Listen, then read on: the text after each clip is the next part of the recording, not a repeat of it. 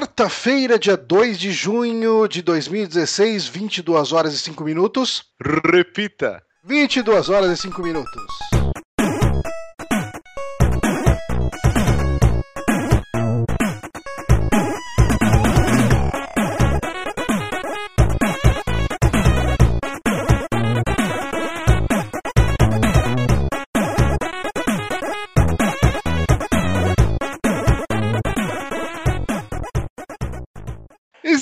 Começando mais um saque aqui no Super Amigos, episódio no.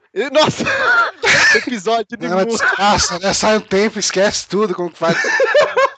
Eu não lembro mais como faz. Episódio número 63. Eu sou o Márcio Vaz aqui comigo, meu querido Johnny Santos. Olá. E estamos também com ele, Guilherme Bonatti, o aniversariante de ontem. Olá, olá. Atrasamos um programa por minha culpa. Desculpa, gente. Eu estou doente por causa da sua causa. Cara, eu tô Ah. de retardado mental, velho. Eu não É o nervosismo. Fa- Falando em coisa que não muda, é o Márcio, tipo, se perder na apresentação. É foda, sempre o começo eu passo mal. Mas eu tô com gripe, cara, por causa do seu aniversário ontem. O que eu fiz, cara? Não, você não fez nada. Nada. Eu consegui Você estragar. Você Eu consegui estragar a única festa surpresa que eu tive na minha vida. Não, é um detalhe, isso, isso precisa ser levantado aqui. A, a- a excelentíssima, digníssima senhora Bonatti, ela queria fazer uma festinha surpresa pro Bonatti, falar, não, é aniversário do Bonatti, vamos lá e tal, não sei o que e tal. Falei, "Pô, porra, beleza, aí todo mundo marcando, pá, como que vai, quem chega primeiro, quem chega depois, não sei o que. E, então, pessoal, a gente tem um problema, eu não consigo tirar o Bonatti de casa pra vocês chegarem aqui e fazer, fazer a surpresa. Porra, cara, Eu tava com sono, deitado. Eu não vou sair. Eu não, já, já vai aparecer alguma tia aí. Eu tava deitado, assim, muito de boa. Meu, quando forem fazer essa festa surpresa, não me acorda às 8 da manhã. É, né? Desde a semana mais. passada, um grupo no Facebook lá com um milhão de pessoas tal, combinando a parada. No dia, o animalzinho fica É. preguiça de sair de casa. Mas três dias antes você quase estragou, né, Márcio? Puta que pariu, cara. O Bonatti foi comigo no ensaio lá do Judas Priest Cover. A gente conversando, não sei o que. Cara, quase que eu solto. Ah, não, eu não vou tal dia com, com você sair porque eu vou te ver na quarta-feira, tá ligado? Tipo, quase que eu solto. Aí eu me segurei. Cara, Ai, cara. esta surpresa ever em matéria de surpresa. Em matéria de festa foi legal. Ma- Mas eu fiquei surpreso a cada pessoa que chegava. Foi lindo, ainda Foram assim. várias surpresas, isso que é importante. Sim, sim, sim. Os primeiros iam chegando e dando alguma desculpa. O Fê passou aqui. Ele, não, não, eu tava passando aqui, eu queria te apresentar minha namorada. E tipo, foi entrando assim, ah, opa, Fê, As pessoas beleza. que estão ouvindo sabem quem é o Fê? Não, ele não gravou aqui, né? Ele gravou no. no... Você tá falando como se todo mundo conhecesse. Ma- mas a parte que eu reparei. É, peraí, é, tem algo marcado aí foi quando o Danilo chegou do Drink and Play. Eu, Ah, ok, o Danilo não tava passando na minha rua. Veio dar um oi. Tem alguma coisa errada aqui. Aí eu, eu virei pra Ana, você tá marcando isso, né? Ela, o quê? Não. Aí chegou todo mundo. Ah, foi lindo, gente. Foi muito bonito, foi muito Foi. gostoso. Eu comi empadas, que é o tipo de coisa Cara, que você não sou- come normalmente, né? Você come só Cara, em golfinhos. empado. Eu almocei e jantei empado hoje. A gente tem que falar que a mãe do Bonatti cozinha para caralho. E aí ela faz aquele lanchinho de lagarto, tipo, Ah, é, rapaz. cortado assim, bem, bem fininho. Cara, é, Mano, eu assim, é importante falar que o Bonatti não é gordo à toa, né, cara? Sim, sim. Aquela picanha do pai dele lá, com aquela picanha recheada com, com queijo. E, e os quitutes da mãe dele, cara, ele só poderia ser gordo. E foi, foi genial que eu tava já no oitavo lanchinho, né? Aí a mãe do Bonatti falou assim: Não, é como eu sabia que você ia vir, eu pedi pra comprar as coisas em dobro. Cara, que raiva lá do Márcio, cara. Que ele come três vezes mais que eu. Essa porra não engorda, velho. Não engorda seu nervo. cu, eu, eu malho. Ele É, malha- ele começou a malhar duas vezes por semana esse ano, Márcio. Vai se fuder, velho. Ai, ai, ai. Metabolismo. Eu sou X-Men, cara. É. É, O pior é que eu tô metabolismo acreditando, acelerado. cara. Não é possível. É, é, dá um nervoso esse puto. Eu sou tipo um catamari que não cresce. tá? Ah, então, você vai rostear isso aqui? Ah, é pra eu rostear? Não, Eu, eu na não dúvida. sei. E aí, que vocês. Vai, não, vai você, Johnny. Eu tô afônico, cara. Eu tô meio sem voz, tô zoado. Então, assim, eu, eu vou trazer o meu point and click aqui logo, pra gente tirar Ah. ele da frente do caminho. Rapidão, antes tem muita gente no chat perguntando: Márcio voltou, Márcio voltou, a gente não responde. Gente vai seguir não respondendo? Vai É, se ficar mais deixar, engraçado? deixa no ar, porra. No ar, né? voltou. Será que não voltou? Será? Será? O Johnny tá rosteando ainda, hein? No Patreon, será que volta? um mercenário infeliz, cara. Caralho, velho. A gente não citava o Patreon aqui desde que você saiu, velho. Eu Eu acho. só quero saber do dinheiro. O Dinheiro Patreon não- virou eu- commodity. Cara, vem uns caras de vez em quando falar comigo, tipo no, no Steam, no Facebook, manda e-mail. Cara, puta, foi mal, tô com um problema de dinheiro e não sei o que, não tô conseguindo mais colaborar. Desculpa aí. Mas, cara, relaxa, velho. Tipo, na boa, assim. A gente tá fazendo podcast, tá legal, assim, é bom que o, o dinheiro que tá entrando do Patreon tá, tá pagando as contas ainda de hospedagem e As contas de casa. ah, das contas de casa também, cara. Esses Uhum. dias aí eu comprei Doom também. Sacanagem. Olha o caixa 2 rolando. É, o caixa 2 rolando, cara. Mas, cara, relaxa. Tipo, quem puder colaborar aí com um dólar, a gente agradece muito. Não tem mais prêmio, não tem mais. nada. É só pra manter o site. Só pra manter Uhum. esta, como eu sempre digo, maravilha da interatividade moderna. Olha só. Uhum.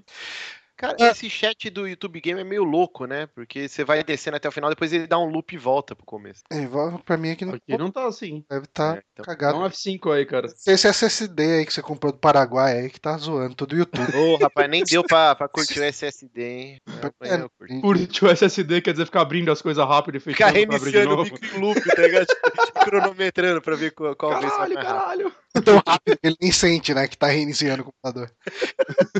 Ah, mas enfim, vamos falar então um pouquinho. Hoje é um programa de falar o que a gente tá jogando, porque a gente não quer comentar de assuntos polêmicos, de notícias e blá blá blá. Isso aí a gente deixa pra semana que vem. A gente não vai falar de Watch Dogs 2 confirmado? Ah, é, cara, todo mundo já sabe. confirmado mesmo? É, é o que o Twitter diz. Cara, eu, eu não cliquei no link. Fora, não- eu não vi porra nenhuma que aconteceu, cara. Tipo, trabalho é foda. É. Joguinhos, joguinhos, gente. Vamos lá, Jogue. jogue. Então, assim, eu comprei um. Eu, eu financiei um jogo no Kickstarter, que é uma história até engraçada, porque o Bonatti chegou e mostrou pra mim, né? Ele mandou lá no Hangouts, a gente tava conversando. Aí ele falou, cara, olha esse jogo, que foda. Eu olhei e falei, ah, bacaninha. Porra, cara, eu queria financiar esse jogo aqui, porque ele parece ser legal. O nome do jogo é Goetia. Não sei como se pronun- pronuncia isso, mas se escreve Goetia. ah, um point and GIF. Cara, não faz pergunta difícil. Ah, é o nome do escritor, não é? Não. Goethe se pronuncia GIF, né? É, mas é tipo, é outra grafia, né? Esse é o escritor alemão que escreveu Inferno de Dante, né? E tal. Não, Inferno de Dante não, isso é do, Tá maluco? do italiano. Ele escreveu o Fausto, né? É isso, isso, exato. Confundi. Mas whatever. Vamos lá. eu Ah, não, é, é outra coisa. Tanto que quando eu falei o nome desse jogo no, no chat interno do Super Amigos, o, o Paulo perguntou se era. se tinha a ver com satanismo, com demônios não sei o quê. Mas enfim, o Bonatti me apresentou esse jogo, um Kickstarter. Aí eu Uhum. falei, ah, ele parece interessantezinho, né? Ele tem uma visão assim, meio com corte ah, seccional de uma mansão e você controla meio que um, um espírito, tipo um, um fogo-fato. Peraí, peraí, o que, que é um corte seccional? É, você lembra de Maniac Mansion? Sim. É tipo aquele, aquela visão. É como se a mansão Bros. fosse cortada, assim, na, longitudinalmente. Enfim, eu tô só complicando mais. É 2D, É. caralho. É, é tipo. Não, mas ele tá falando da. Você vê o interior da casa de lado, é isso, Johnny? É, eu tô pensando em. Tipo você pegar The Sims e tirar só metade das paredes? Não. É uma Não. visão. Cara, é uma visão 2D, tipo, sei lá, cara, não sei como. Side-scroller? É como se você for. É, é tipo isso, vai. Como se você estivesse vendo um cenário do Mario mesmo, assim tal. Mas imagina que você tá vendo uma planta de uma mansão nesse, né, nesse ponto de vista. E você controla ali um espírito, né? E, cara, assim, ah, como eu disse, eu vou tirar esse jogo da frente bastante rápido aqui, porque eu, sei lá, eu joguei umas. Deixa eu ver quanto que o Steam fala aqui. Acho que eu joguei umas duas horas, três horas dele. E Uhum. eu tô curtindo bastante, porque basicamente assim, ah, você tá com uma. Você controla o espírito de uma menina que morou naquela mansão, né? Uma tal de Abigail Blackwood. E o pai dela mexia com espiritismo, com. com- espiritismo não, mas com. eh, Ele lia coisas, de, coisas do oculto, né? E tal.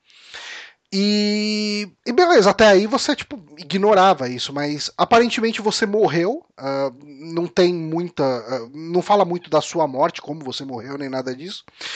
E quando você, você volta nessa mansão muitos anos depois e você meio que vê como as coisas evoluíram naquela mansão, a mansão tá vazia.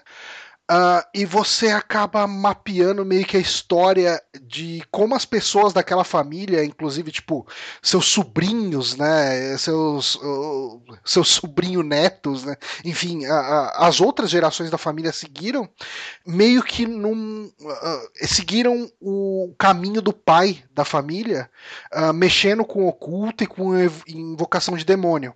Então, assim, o seu objetivo. Oh, rapidinho. É... Oi. Não, não, o Duque Magos colocou: Goetia é uma arte de invocar demônios do rei Salomão. Gef é outro cara. Eu achei pertinente. Desculpa, Isso, muito, muito Pode continuar.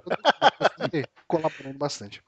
E, cara, você no chat, os caras falando: semana que vem o Lucas Pires volta. Lucas Pires me, me bloqueou no Twitter. E aí eu falei: Ah, é? Então me tira do Facebook também, filha da puta. Ele te é, bloqueou. Eu, pra ele, ele falou: Eu vou te bloquear. Daí eu falei: Duvido. Daí ele não bloqueou. Ah, regou. Ele é dodói. ele é dodói. Como Mas... Voltando ao Goethe aí. O Goethe. E, ah, o Duque fez mais um comentário pertinente aqui. Ele falou que é igual a mansão do Clock Tower. É igual a mansão do Clock Tower. Ah, tá, tá. Aquela Agora visão. foi de entender. Muito bom. E então, assim, uh, ele é um jogo bastante focado em puzzles que você vai eh, caçando pistas na mansão para desbloquear. É, porque assim, você sendo um espírito, você consegue atravessar paredes e tal, normalmente. Só que algumas paredes uhum. elas são protegidas por. como se fossem. Como que é a tradução de ward? De ah, é, emblemas, selos. Selos, é. é. E daí você precisa achar os selos para desbloquear essas partes, e para achar esses selos você vai uh, resolvendo puzzles. Assim, ele é um jogo muito, muito, muito focado em puzzle, assim. E eu tô curtindo ele, cara. Eu tô achando legal, assim. Ele é um jogo bem simplesão, assim, mas uhum. ao mesmo tempo que ele é simples, ele é bem bonito, sabe? Assim, uhum. ele é, é a história dele é envolvente, né? Esse lance de você ver, tipo, as discussões que tinha, principalmente com a irmã da, dessa mina que, que morreu, né? E tal. E, e os filhos dela que estavam tentando seguir o caminho do vô, né? Que, que era que mexia com o paranormal, com invocação de demônio, não sei o que, é, é, bastante interessante porque você pega muita carta, é, muita comunicação interna deles. E, e, os puzzles são assim, eles não são geniais, mas também não são imbecis. Sabe? Tipo, são puzzles que você não tem muita dificuldade em resolver. Às vezes você acha uma notinha ali e você vê o cara faz tipo um rabisco, mas você vê que é claramente um rabisco de um cara com uma toquinha. E daí você, se você olhar os quadros né, da, da casa, você vai achar um quadro com uma touca. Daí se você investigar esse quadro, você vai uh, achar tipo uma senha para abrir alguma coisa. Uh, ele tem uma, eu acho que a única mecânica além do point and click tradicional mesmo, né, de você interagir com os itens, você consegue possuir pequenos itenzinhos, mais ou menos no estilo daquele jogo, o Ghost Trick. Uh... Ah, sim, não possuir exatamente, né? Você mexe com telecinese a parada. É, tipo isso. E daí você usa isso para resolver alguns puzzles. Por exemplo, tem uma hora que você precisa levar um, uma caixinha com um pó que revela textos escondidos em tipo textos secretos em, em, em papéis uh, na parte de baixo do prédio né, da, da, mansão. E daí você precisa possuir essa caixinha uh, chamar o, aqueles elevador que eles chamam de dumbwaiter né aqueles elevadorzinho de, de enfim de, de você tipo aqueles elevador de roupa suja. Uhum. É, aqueles de cozinha também, né? Tipo, é, que tipo, leva o pratinho e tal. Aí você coloca uhum. a parada ali, daí você desce, daí chama o elevador de volta e pega esse negócio, possui ele de volta e, e, e usa isso para revelar uma pista que vai ter na parte de baixo da mansão. Assim, de maneira geral, eu tô curtindo. Ele não é um. Tipo, ele não é um Cat Lady, não é um jogo genial, absurdo e tal. Uhum. Mas é, não é aquele jogo que você investe no Kickstarter e depois fica arrependido, fala, cara caralho, dei dinheiro pra essa merda. É, tipo eu que não financei esse jogo e financei Slane no lugar. É, Slane. Isso, isso é, chama arrependimento, cara. Eu, eu tô procurando aqui umas fotos que vocês são uns vagabundos nem pra botar as fotos no streaming, mas duas Às coisas vezes não, Johnny. interessantes. É, o Habilidade. Johnny. Coloquei Goethe aqui no Google pra ver foto do jogo, aí primeiro que apareceu um monte de coisa do capiroto, aquelas ilustração, tipo... Do de- mochila de criança. do mochila de criança, um- tipo uns pentagramas, uns caras, tipo, fazendo rituais e tal. é, Entender Oi? esse termo, mochila de criança, e daí quem me explicou foi o Douglas Fear. Você sabe de onde veio o termo? Mochila. Na verdade, eu acho que eu que expliquei pra ele. O Ah. mochila de criança é um golpe Alguém do me explica. jiu-jitsu. É um Ah, golpe de jiu-jitsu que o cara gruda. Quem, quem faz bastante isso é o Verdun. Não, não, não é o Verdun, não. É o que foi no Nerdcast lá, cara. por que, que o capeta é chamado de mochila de criança, você sabe? Calma, calma, calma, meu querido, calma. Calma. filho.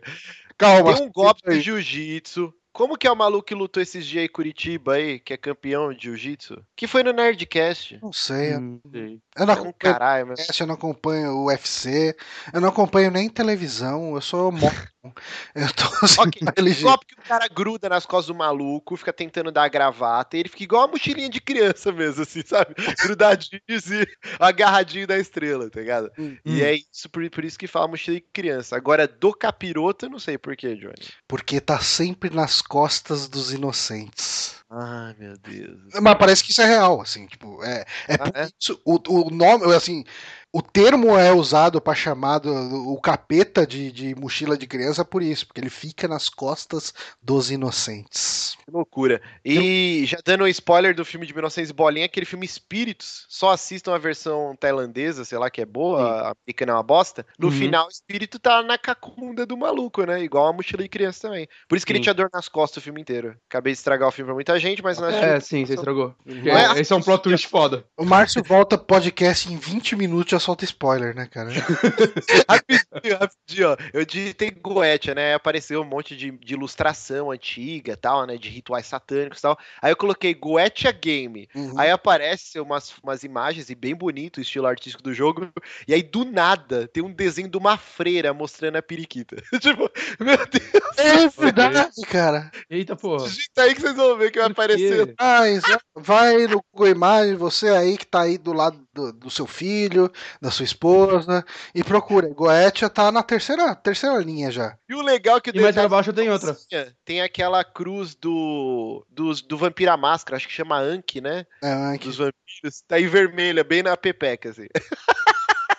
Ou seja, esse jogo. Você vai baixando, vai aparecendo mais, tá, Eu gente? cheguei nessa parte, mas tô esperando.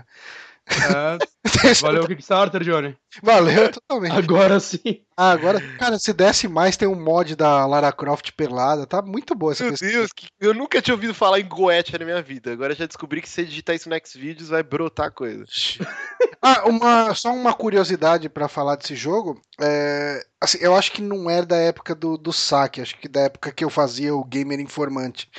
Mas esse jogo ele faz parte daquele projeto da Square Enix que chama Collective, que eu nem sei se vingou mesmo, se eles pararam, desistiram no meio, que era um lance que a Square ia meio que ajudar alguns projetos independentes ah, a fazer o Kickstarter deles, sabe? Tipo, eu não sei como funciona isso exatamente, mas é meio que ela dá um apoio na campanha dos caras. Não é que ela vai financiar exatamente Uhum. o jogo, mas Ajuda no marketing ela da ajuda, campanha. ah, que ajuda na, pra- na- na- enfim, na, na propagação do negócio, na divulgação e tal.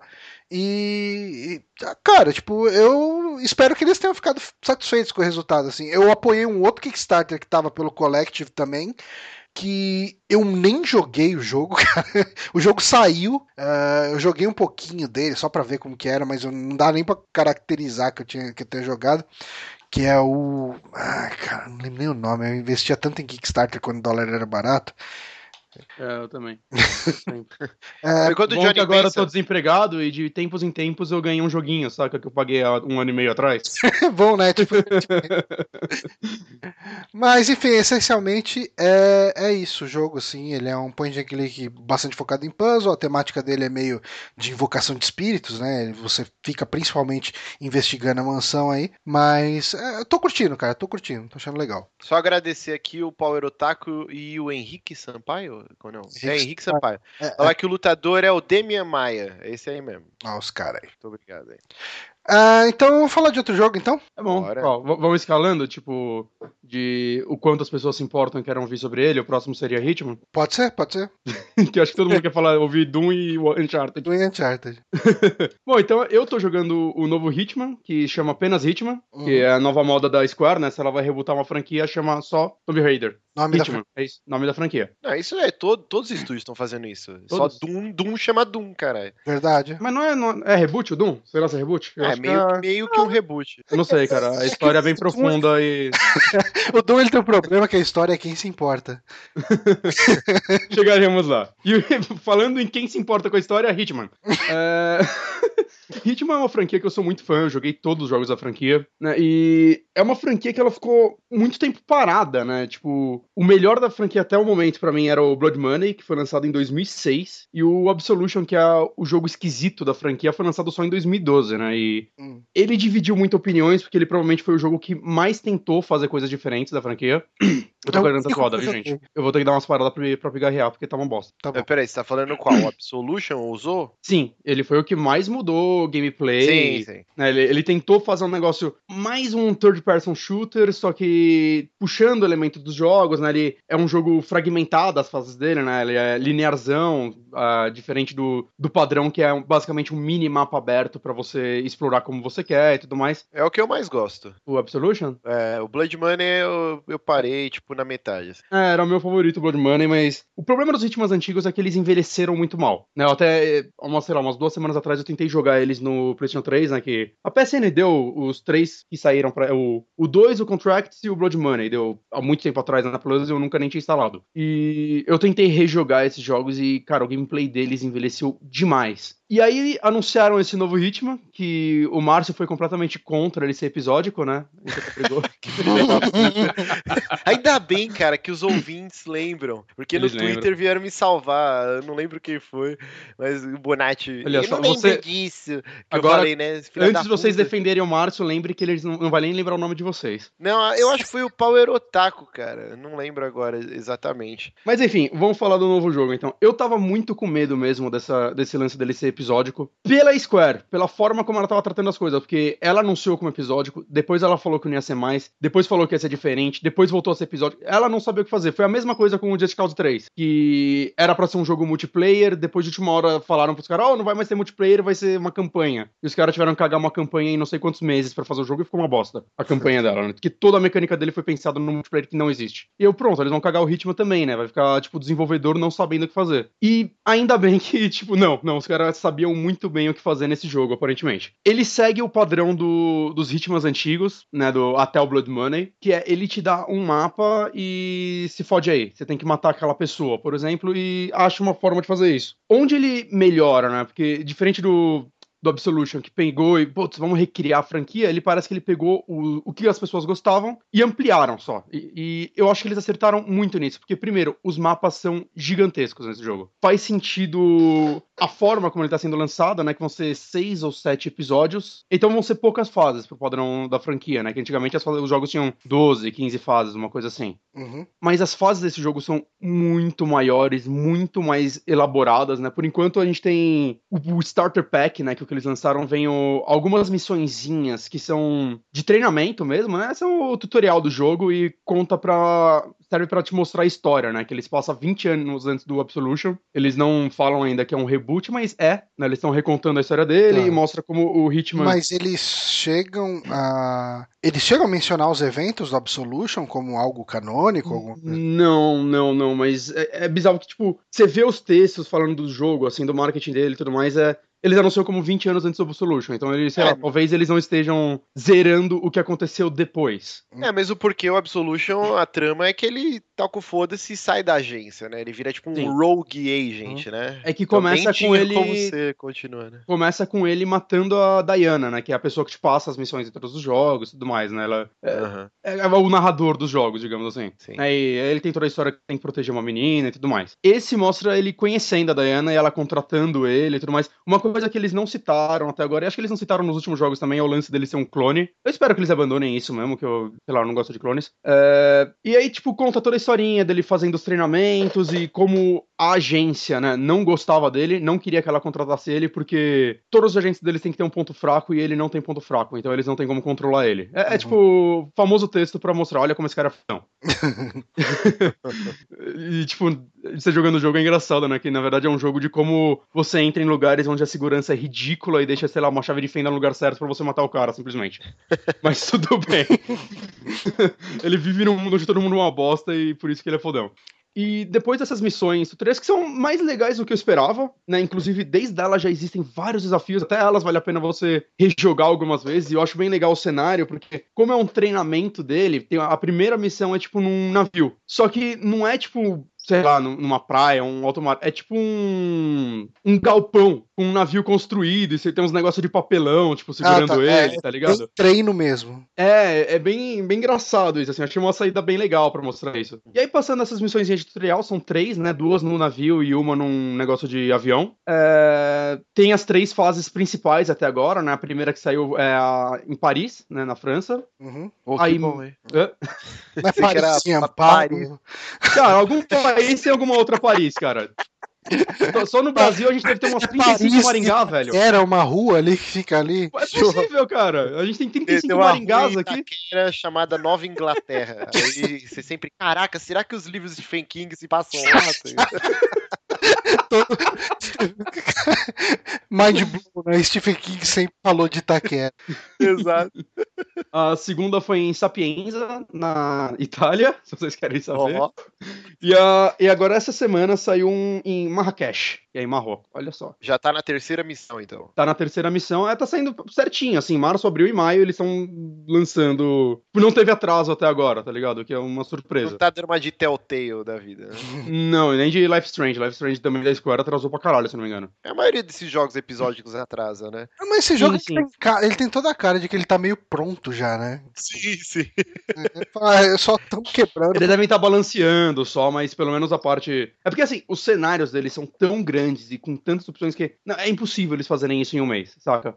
Uhum. Porque o cenário, parece que eles realmente fizeram um jogo assim. Cada cenário consegue prender o jogador por um mês. É, porque, vamos às mudanças um pouco de gameplay e como ele faz isso, que eu achei extremamente interessante. Você tem lá seu cenário em Paris e a primeira vez que você joga ele vai ter uma historinha tudo mais e você vai ter. Você vai começar no lugar normal, vai na entrada da, da mansão e você sabe o seu objetivo. Você tem que matar aquelas duas pessoas. E no decorrer do jogo acontece, diferente dos outros antigos, você entrava no mapa e você via um monte de exclamações espalhadas, espalhadas por eles, que são pontos de interesse. Uhum. E você vai lá e vê se tem algo útil ou se você só vai achar um negócio tipo, puta, não é isso que eu quero fazer, perdi meu tempo chegando até aqui. Já esse não, você tem um menu que lá já mostra coisas tipo formas diferentes de você fazer assassinato. Nem todas são explícitas, né? Algumas estão só censuradas, tem até censurado e tal, que são umas mais secretas e tudo mais. E tem outras que te dão mais ou menos dicas do que vai acontecer para você conseguir fazer isso, né? Tipo, sei lá, afogou o cara na privada enquanto ele vomitava. Hum. Lá, e tem isso mesmo. E aí você tem que saber, tá, como vou chegar até isso. Aí tem um menu de oportunidades, que eu achei uma coisa muito legal, porque ele te mostra. Ele basicamente funciona como os pontos de interesses de antigamente, só que eles são um pouco mais guiados. Hum. Então, vamos supor que você quer se disfarçar. A primeira missão, ela se passa lá em Paris num desfile de moda, e uma das coisas que você pode Paris fazer é. na França, que fique bem claro.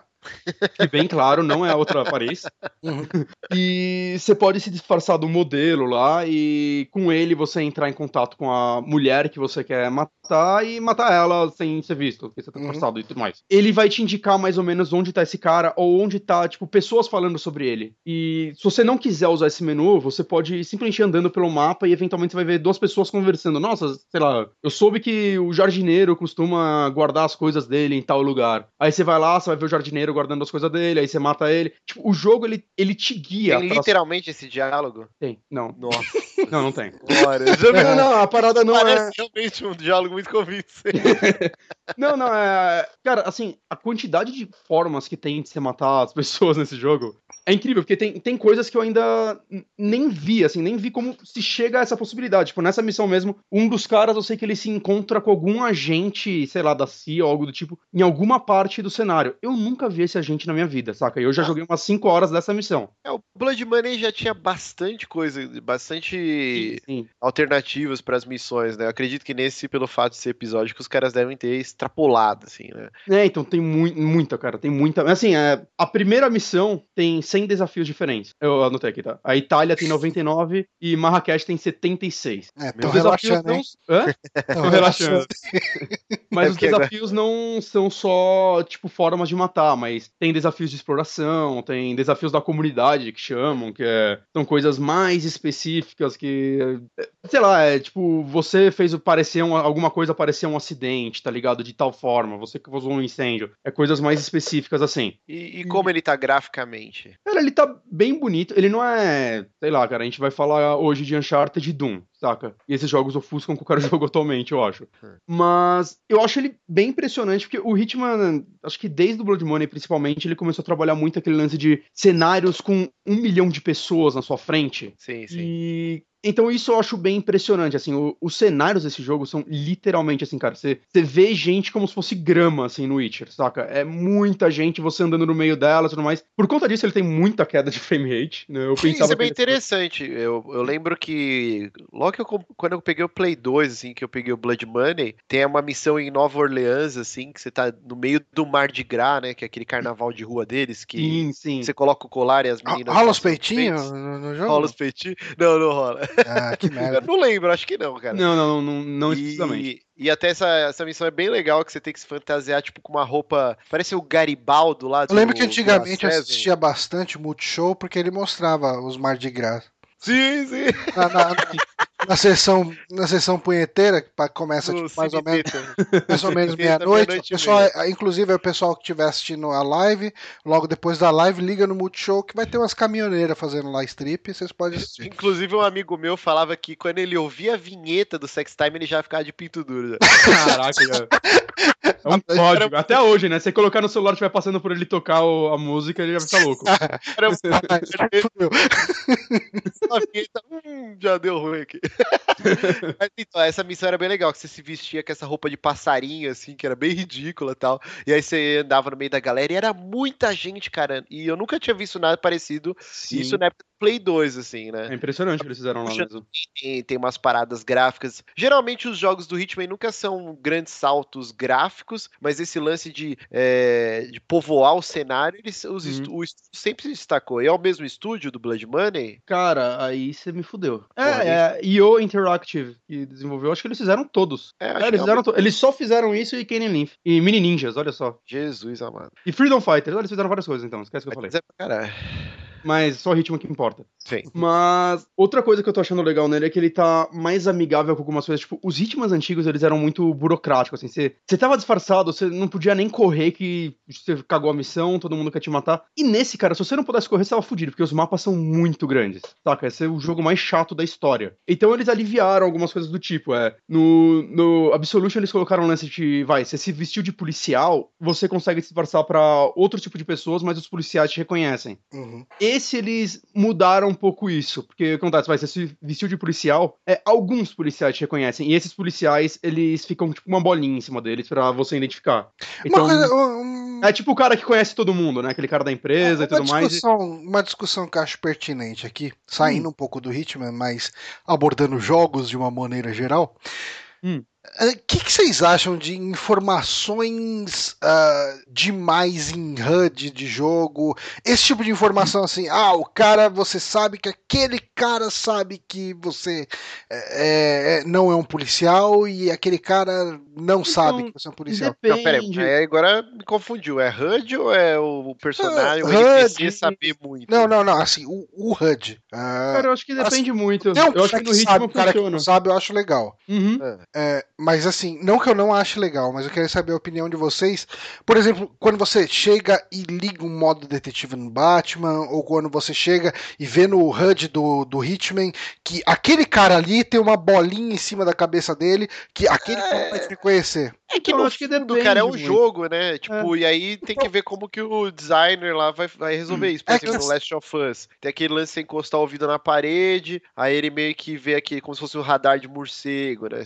Cada jogo tem. O Witcher é o sentido dos bruxos, aí então ele Não, mas, enxerga. mas acho que o Johnny tá falando até especificamente de. No ritmo você saber quem Não, não, vai te reconhecer e quem não vai, não? Mesmo, eu De falo maneira geral? do, do jeito que o Marcos. Cara, eu, eu, eu, eu acho que depende muito, sei lá, da- da- até da proposta do jogo, saca? Em, em jogos como Hitman, Batman, até The Last of Us, eu acho que funciona muito bem. Mas saca? você, eu acho que. você sabe que, assim, eu vejo muita gente criticando que isso interfere na experiência do jogo. Muita gente não. Eu vejo algumas pessoas mais cri-cris.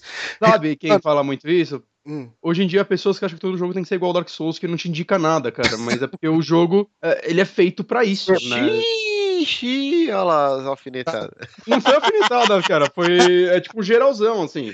Eu Tá vejo muita gente reclamando disso, tipo... mas aí. Ah, mas aquele jogo te indica onde você tem que ir. Cara, mas o jogo foi feito pra isso. Ah, Johnny, você tá falando comigo? Sacanagem, não tô zoando. A conexão está extremamente É, cagada. Johnny, eu, eu não vi nada que Nada você que falou, a você gente falou tudo junto. Ah, tudo bem. É, eu falei que todo mundo sabe que você odeia o calibre Lordal. É, Não, mas eu nu- nunca vi nem eles falando disso, então não. Sim, eu tô sacaneando, foi uma piada, calma. é uma Não, mas piada. só pra, só pra, Explicando. pra voltar então aos trilhos, eu acho que se no contexto do jogo for minimamente explicado e fizer sentido, ok. Porque no fim do- de tudo é um jogo, cara. Não Sim. dá pros caras Mas também. O Hitman mesmo tem a Cara, Bonatti não deixa eu terminar um raciocínio, filha da puta, me convidou Você é pra muito quê, caralho? Pra ficar me cortando? Cara chato, fala logo então. Ah, então vai tomar no cu, não quero falar mais nada. Vai ficar quieto nesse programa? Vou, vou. Tá, o, o Johnny, você vai falar do Doom. É, Então assim, já. só explicando essa parada, eu, eu vejo esse lance, tipo, o pessoal fala, ah não, o cara não teria como ter um uma setinha na cabeça do outro personagem sabendo essas coisas. Mas eu vejo assim, você, como jogador, não tem a carga de conhecimento que o, o assassino 47 tem. Uhum. Então, esse tipo de artifício eu enxergo como sendo uma maneira de te dar a base eh, intelectual, a base de conhecimento Uhum. Da- assassino para tomar decisões naquele, naquele momento, naquela situação, sabe? Tipo, eu não enxergo Uhum. como, por exemplo, ah, o, o- no Last of Us o cara chega, porque assim, o que eu mais lembro de alguém criticando foi o Azagal. Ah, o modo tipo sobrenatural do cara vendo através das paredes, sei o quê. Mas quando você tá jogando um jogo, você não tem um, um efeito sonoro ah, tipo que pega a sala inteira, que você sabe exatamente, que você tem uma mínima noção de onde a outra pessoa tá. E quando você tá no- na sua vida real, você consegue supor o quão longe ou perto uma pessoa tá, baseado no, no- no- tipo no barulho que ela faz, ou Ah, vibração, presença, você sente. Talvez com os, o VR, eu, não, eu não, nunca usei, o Johnny já usou. O VR você tem, não é só a visão, né? Ele vem com fone também, Sim, né? sim. Ou não. sim, não. Então, É, Quer dizer, não é que ele vem, mas você usa um fone com ele. né? ah tá, mas não é um fone que tá acoplado no VR. É, depende acho que do óculos, acho que aquele aquele mais caro lá, acho que é da HTC, não lembro de quem que é, eu acho que vem com alguma coisa nesse sentido, mas enfim. Ah, tá. Não, então, porque aí talvez eles conseguissem fazer algo pra você sentir, sei lá, a vibração pelo som. E aí Uhum. talvez não precisassem usar essas mecânicas. Porque, cara, se tá no seu sofá, se tá ouvindo o som do jogo, tem que ter algum aparato pro personagem conseguir. Tipo, ou, você põe uma câmerazinha com radar com campo de visão, igual Metal Gear. Tem que ter algum jeito pro jogador não ficar frustrado. Uhum. Agora, Hum, talvez com o Oculus Rift, aí os caras conseguem fazer algo mais próximo da realidade, que você sabe, tipo, você precisa ter um radar no canto do seu olho, sabe? Sim. No caso do Hitman, até eles justificam algumas coisas, tipo, a, a visão lá por, através das paredes e tal. Não, mas isso daí você pode levar em conta exatamente o que o Johnny falou, tipo, ele é um assassino muito fodão. Então ele, ele pelo menos tem que ter um- uma percepção maior que as pessoas comuns. Mas, por exemplo, dele saber onde estão determinadas coisas é meio que explicado, porque é a agência. Quando você chega lá, você chega pela agência, tem um monte de gente infiltrada lá, e você já chega com um briefing gigante de toda a região, de tudo que tá acontecendo, de você se conhece o mapa do local, saca? Você, você pode até pedir pra um agente deixar um item específico numa parte específica do jogo. Você tem isso na hora que você tá planejando sua missão. Então, eu, eu- sei lá, eu acho que ele explica isso de uma, de uma certa forma. Uhum. E a bolinha na cabeça pode ser só ele olhando, hum, aquele cara parece que conhece todo mundo. Não vou passar na frente dele. Ele tem uma cara de que é um cara popularzão, né? Tem, então ele passou cumprimentando até o faxineiro, tá ligado? Ei, seu Zé, churrasco!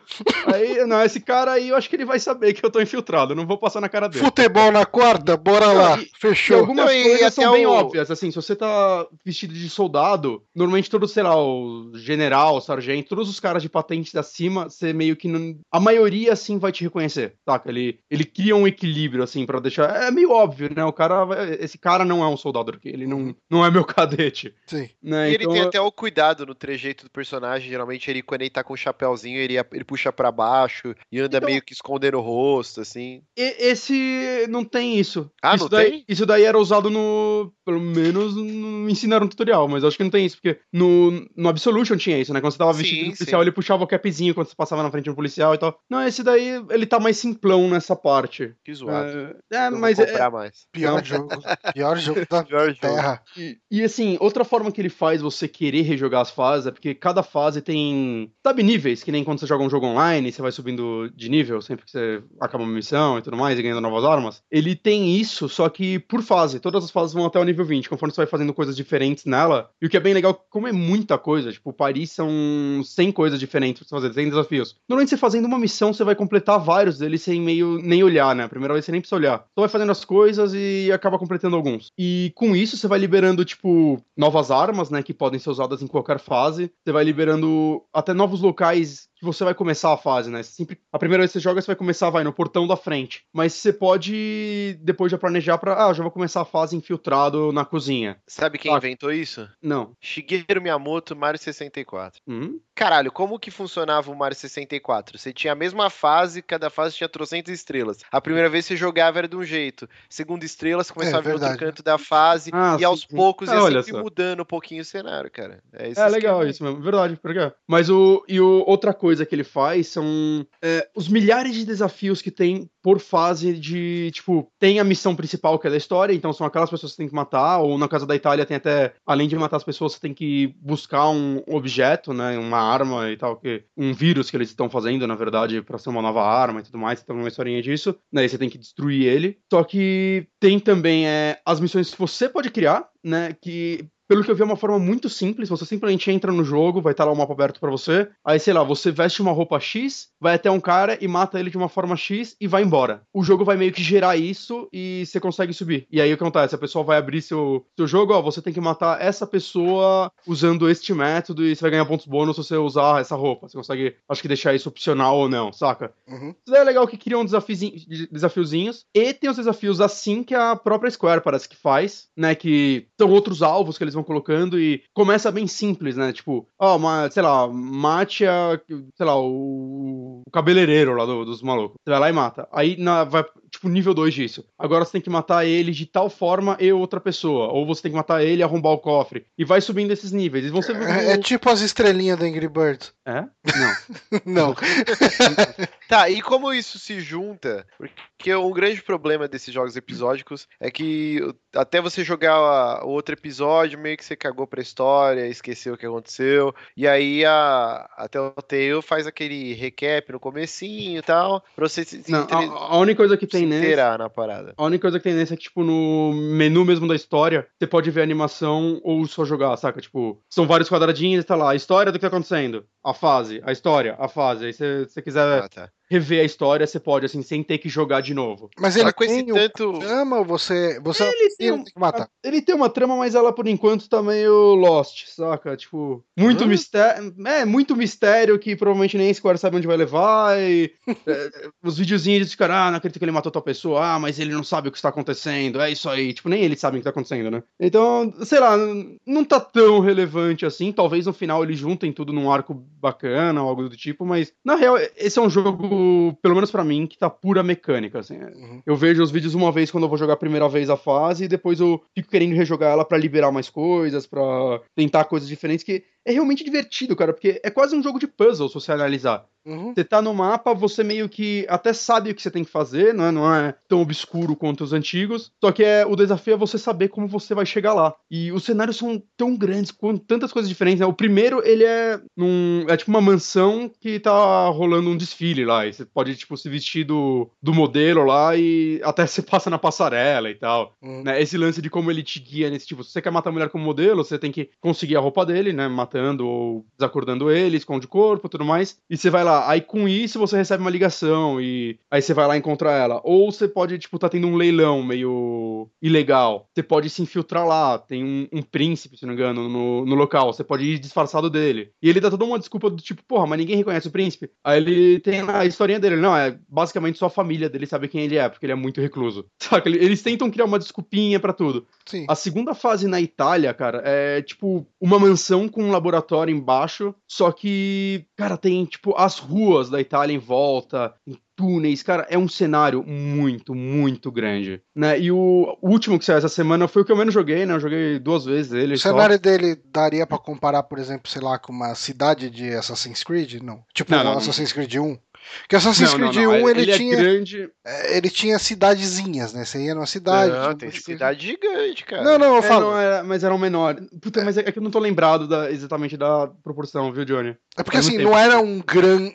Ok, tinha um grande mapa, mas você acabava visitando cidadezinhas pequenas. Cara, eu acho que a escala que eu consigo fazer, sei lá, ele é o triplo ou quádruplo do mapa normal de ritmo antigo. Hum, Tá, Saca? É, é- é bem grande mesmo. Uhum. E esse novo, né, em, em Marrocos, ele é tipo, tá rolando uma. Tipo, uma revolução lá, um negócio lá, tem um, tipo, um exército e as pessoas protestando. E tem, tipo, você pode entrar na embaixada dele, que é um puta prédio, tem os esgotos, tem uma parte tipo, subterrânea, assim, da. Que tá, tipo, a galera infiltrada. Tem uma escola, que é onde tá um dos alvos, né, que é tipo um ditador, sei lá o que ele é. Uhum. E, cara, é, é bem legal, assim. É legal que, tipo, a forma como ele te guia, ele é um bom exemplo. Quando você tá lá, é, ele- a primeira vez que você joga, né, o, o local inicial, o padrão, é, tipo, numa feirinha, e lá você já vê umas pessoas conversando. Ah, não, meu pai tá dormindo lá em cima, sei lá o que lá. Não, mas ele é, ele é o diretor da escola, né? É, mas ela foi fechada. E você vai ouvindo esse diálogo, aí você já sabe que o diretor da escola que tá cheia de pessoas do exército tá, tipo, num prédio lá do lado. Você sobe lá, aí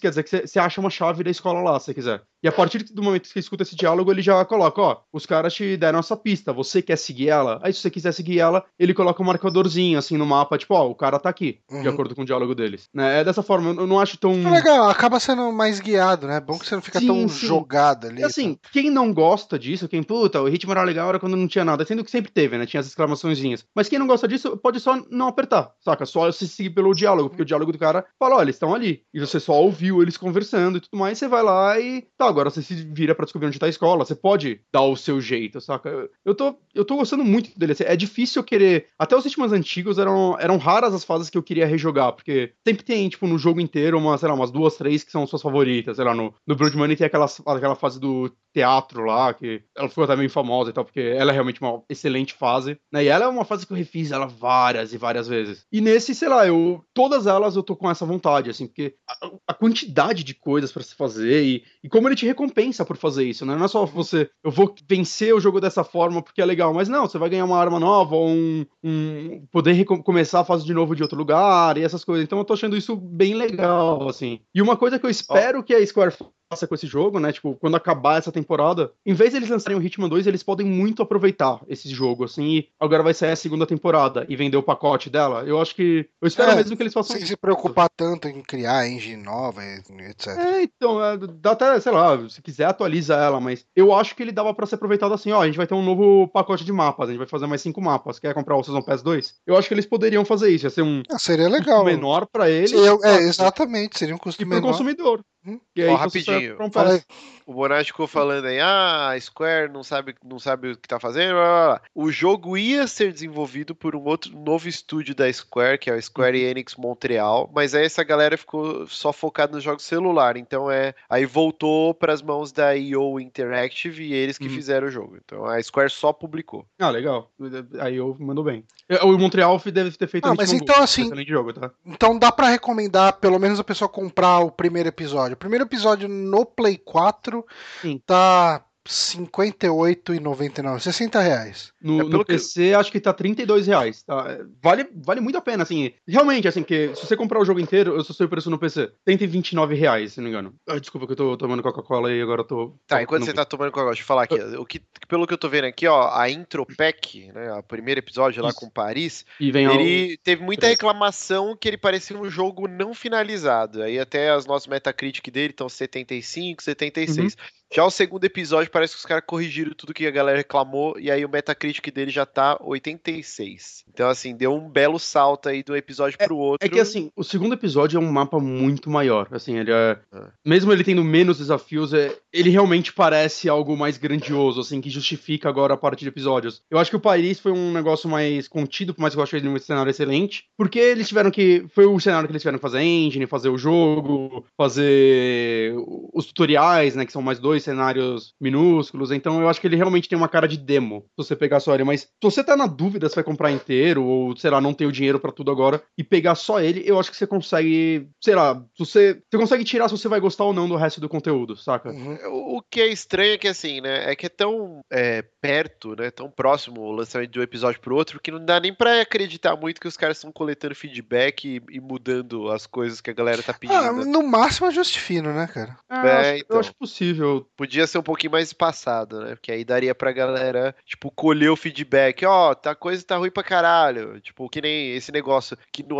no jogo anterior, no Absolution, tinha essa preocupação, né? É um negócio que é perfumaria, mas eu acho que dá todo o encanto no jogo. O Uncharted Uhum. faz muito bem isso. Todos os jogos da Naughty Dog fazem isso. Tipo, por exemplo, ele tá passando perto de uma parede, aí o personagem do nada alisa a parede. Tipo, não vai influenciar em porra nenhuma. Uhum. É só a perfumaria, mas é legal. O personagem ele tá imerso naquele mundo. No Gears of War 3, eu lembro que quando eles iam passar numa uma porta que era meio baixa, eles colocavam a mão no teto, assim, tipo, Uhum. pra não bater a cabeça e abaixava. Sim, sim. Não influencia nada, isso é legal. E esse detalhe da Absolution, quando ele tava disfarçado, quando ele passava no meio da galera, ele abaixava o cap, escondia um pouco o rosto, isso era legal. Uhum. E os caras tiverem co- cortaram isso, eu acho meio bosta. Então, é que eu acho que. seria algo pro feedback da comunidade, falar, oh, tá, inclui isso, e os caras colocaram essa animaçãozinha e tal. Mas é tão rápido, um- cada mês, não tem como os caras fazerem isso. É, então, mas eu acho também que o o Absolution, né, ele é um jogo que muita gente não gostou e tal, porque mudou muito, mas ele foi o jogo mais ousado da franquia, sem dúvida Sim, alguma. né? foi o que eles mais tentaram coisa nova, saca? Foram seis anos do último ritmo pra esse, demorou muito pra ele aparecer. Eu acho que ele foi um jogo que os caras,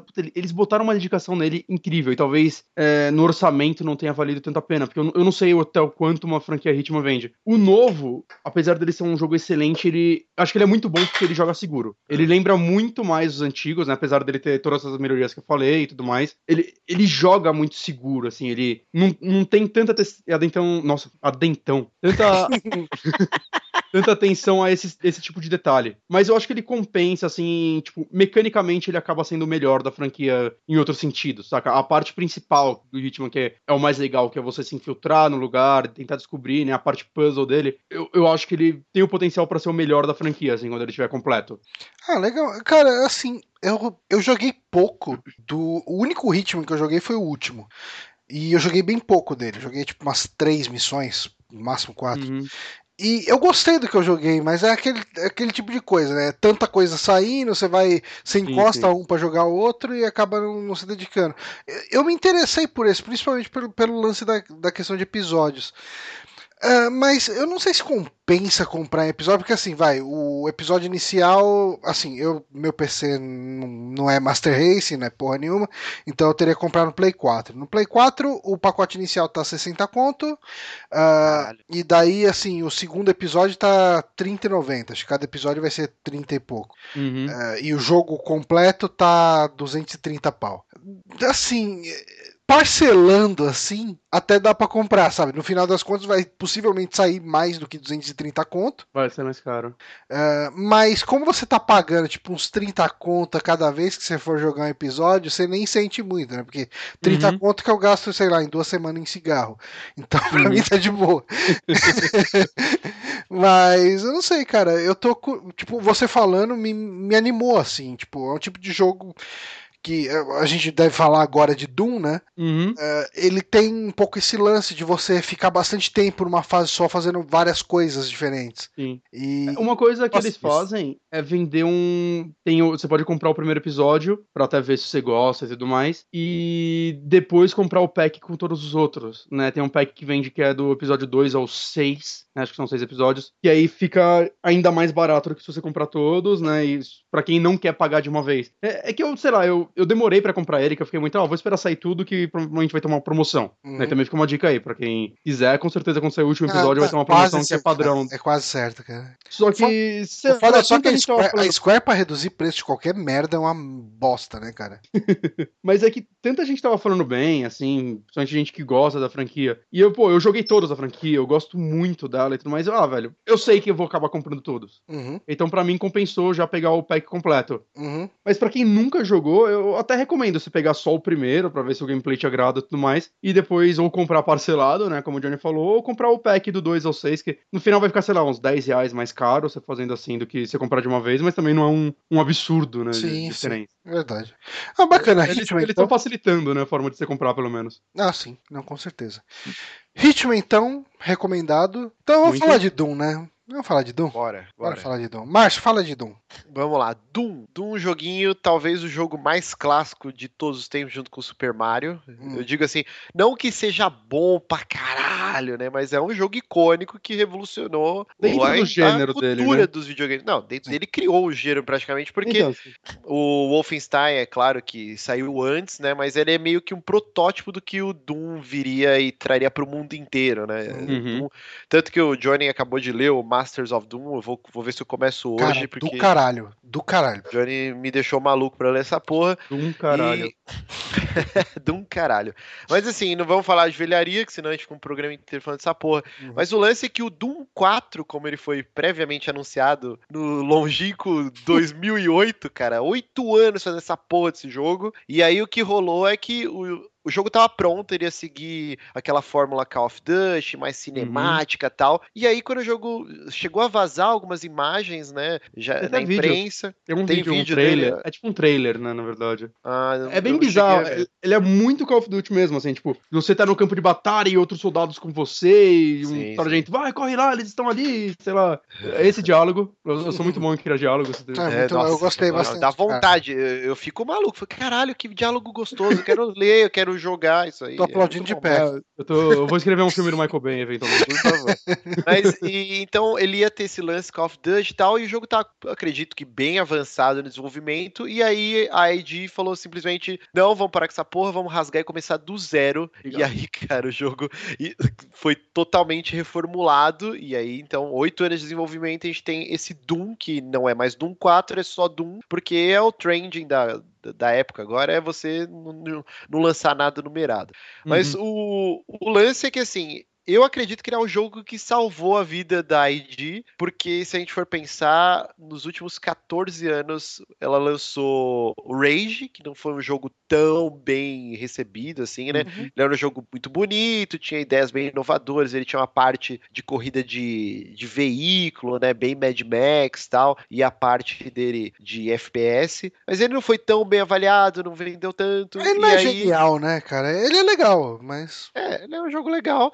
É, um a gente pega eu- o Doom 3 também, que vendeu, porque é Doom, né, cara? E, Uhum. e Doom tem nome pra caralho, é uma franquia de muito peso, mas também era um jogo bem mediano, ele tinha que todo aquele problema que quando ele foi lançado, é, cara, não era todo PC que rodava, você tinha que fazer. Eu lembro que eu peguei ele no lançamento e, cara, eu, passava, tipo, horas lendo fóruns, os caras ensinando a você a editar TXT do jogo pra conseguir usar a lanterna e a 12 ao mesmo tempo, porque o jogo não deixava, o jogo era completamente escuro, ou você mirava a lanterna e aí você via, ah, tem um inimigo ali, aí você trocava a lanterna pela arma e aí o inimigo já tinha mudado de lugar. A ideia é, é- zoado, é que ele cara. teve uma ideia, assim, ele deixou de ser um shooter frenético pra virar meio que um survival horror, né, em muitos aspectos. Você, você Uhum. tava sempre em, você tava muito assim em tubulação, em, em cenários claustrofóbicos, extremamente escuros e tal. É, é, eu entendo o que eles tentaram fazer, mas eu confesso que eu joguei bem pouco porque não era divertido.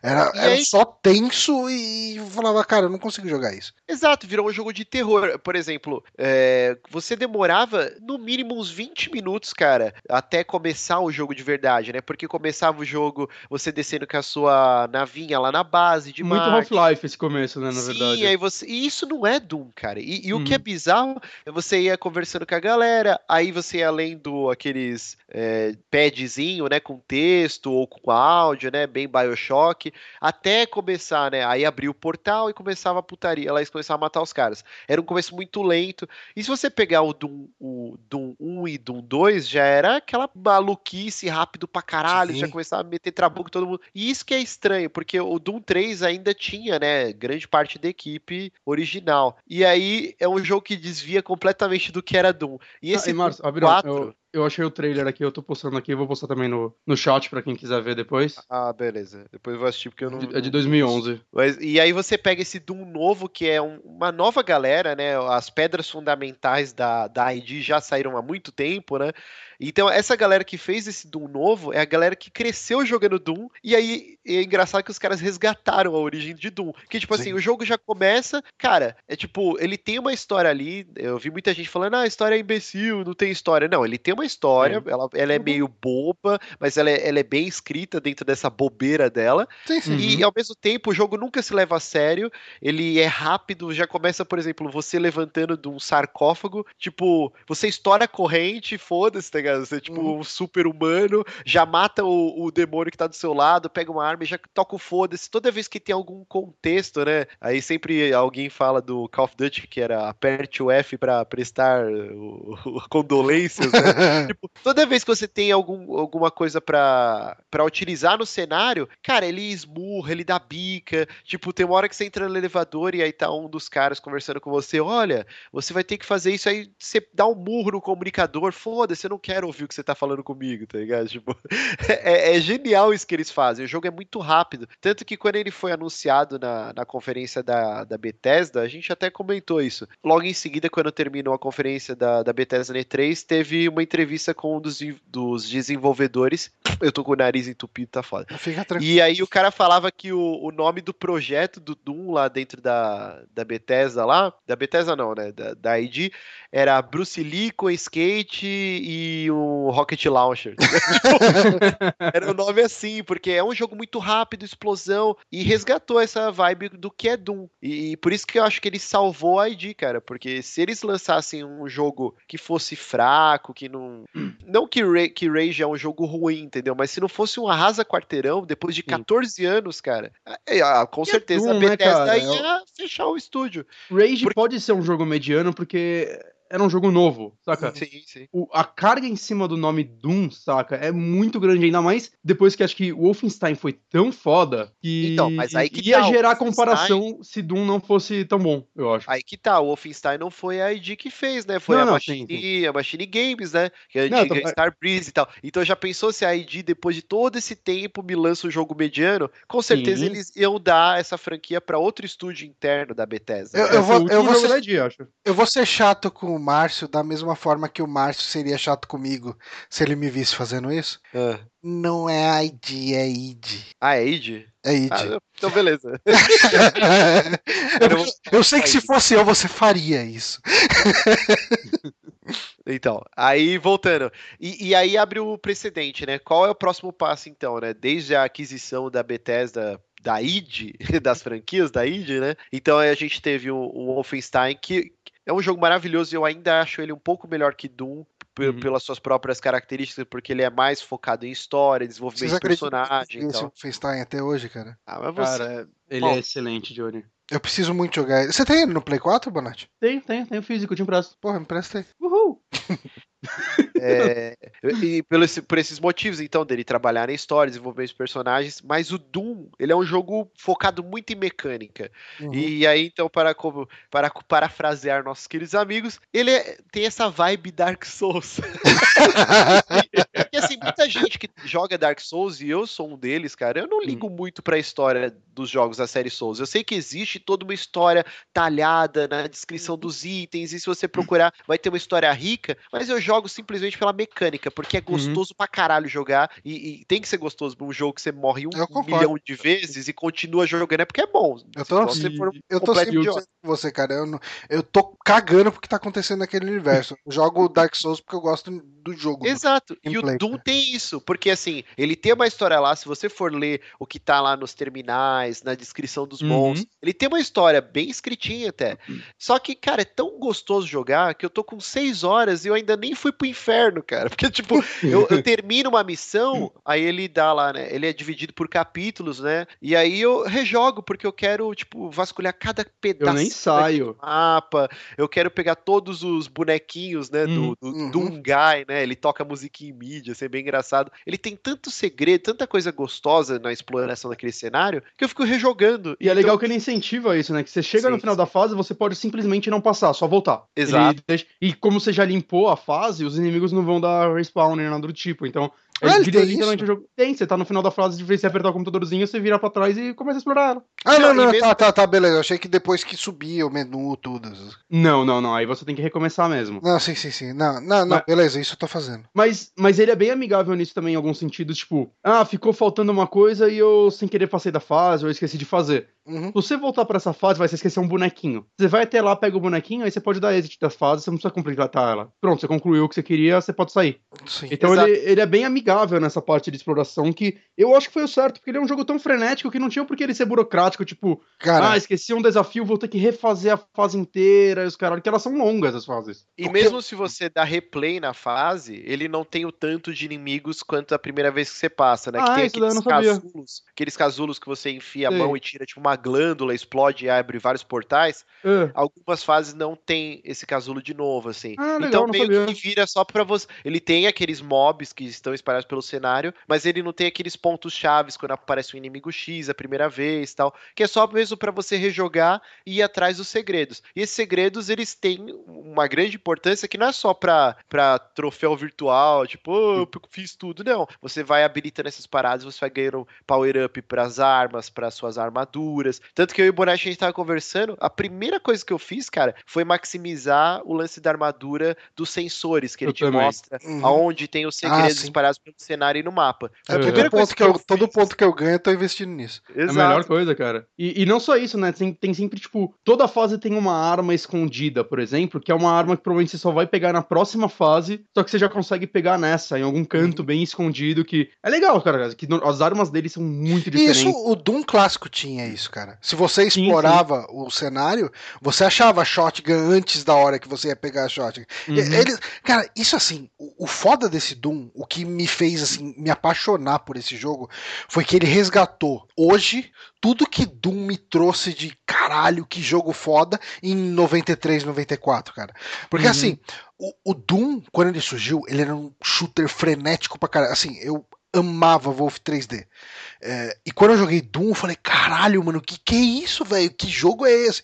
E esse Doom, cara, eu, eu fui olhar no menu para ver se tinha uma opção para diminuir talvez a velocidade um pouco, porque eu não tava mais acostumado com aquela velocidade, cara. Ele é rápido demais pro jogo. Cara, assim, eu tô, vocês estão rodando ele no PC, né? Eu tô jogando no Play hum. 4. Eu não tinha noção que o meu Play 4 rodava uma coisa assim, cara. Ele é lindo, cara. Assim, o Play 4 parece que vai voar. O, ele, o Play 4 fica uma ventoinha, cara. Tipo, ela ventila o quarto inteiro, assim, cara. Os gatos ficam com o pelo até balançando, assim, se ficar perto ali e tal. League também faz a ventoinha do Play 4 voar. Mas ele Mas, tá é, realmente ele 60, é bem frenético, cara. 60 quadros no, no Play 4 também, né? 60 FPS. 60 FPS, cara. Lisão, cara, bonito pra caralho. Nossa, puta que pariu. Esse cara. jogo, Mas... ele, ele aprova que os videogames não precisam de upgrades, né? São os desenvolvedores que têm que aprender a programar melhor. É tipo porque, isso, cara. Pariu. Se bem que eu, eu, eu, fico com medo do meu Play 4 fundir rodando esse jogo, cara. E o, e o lance da história que o Márcio tava falando, cara, uma coisa que eu acho foda é que não é só a gente que não liga pra ela, né? Tipo, a maioria das pessoas, pelo menos. Uhum. Mas o seu personagem, cara, ele simplesmente não se importa. É a apresentação dele que aparece o computadorzinho lá querendo te explicar o que aconteceu e ele empurra ele para longe. O computador ou... que é. Ou o cara Não, é- vira, não, você tem que remover esse negócio lentamente pra não quebrar, porque é um negócio de energia, acho que isso é na segunda, terceira fase. Aí o cara começa a pisar no negócio e quebrar tudo. tipo, Foda-se, cara, foda-se. Sim, próximo. ele tá, ele tá puto, Tá ele tá tipo, ele tava hibernando trocentos anos, ele acorda, deu merda de novo, e ele tá puto. Por isso que ele, ao mesmo tempo que ele é um reboot, fica subentendido que ele é uma Então, sequência, você né? acha no uns arquivinhos do, do personagem até, Márcio. Ah, tá. Você consegue achar uns, uns Intel lá que tem algumas informações dele e tal. É, é bem legal, assim. É, O que a é gente tava engraçado- falando do. Rapidinho. Que, que ele é muito focado em jogabilidade, né, cara? E, Uhum. e é é super interessante e é genial. Que nem a gente tá falando, pô, salvou a, a id, né? Cara, o cuidado que a Bethesda também teve com esse jogo pra esperar todo esse tempo ele ser lapidado e lançar, porque ele tem tanto, tantas nuances na jogabilidade, assim, ele é tão frenético, porque, por exemplo, você tem os Glory Kills, né? Que é, é um negócio que facilmente na mão de qualquer outro estúdio seria algo maçante. Por Eu exemplo, o. Rise. O Rise, Uhum. o jogo que saiu com o Xbox One, é um jogo lindíssimo. Ele, ele tem os seus méritos, ele é um jogo legalzinho, mediano, mas chega um certo momento que você não aguenta mais as finalizações de combate dele, que é sempre a mesma bosta. Sim. E o Doom, ele consegue. É, é repetitivo, é, mas ele é tão divertido. É assim, rápido também, né, cara? É um não é errado. né, de animação. e, e não é só uma animação por ter essa animação. É, é, cara, ela é extremamente necessária, porque é um jogo que ele vai contra toda a maré dos shooters, né? O que, que a Uhum. gente aprendeu nesses anos, desde o Modern Warfare, o primeiro, é que você atira, recarrega sua arma atrás do murinho, recupera sua vida e volta pro combate.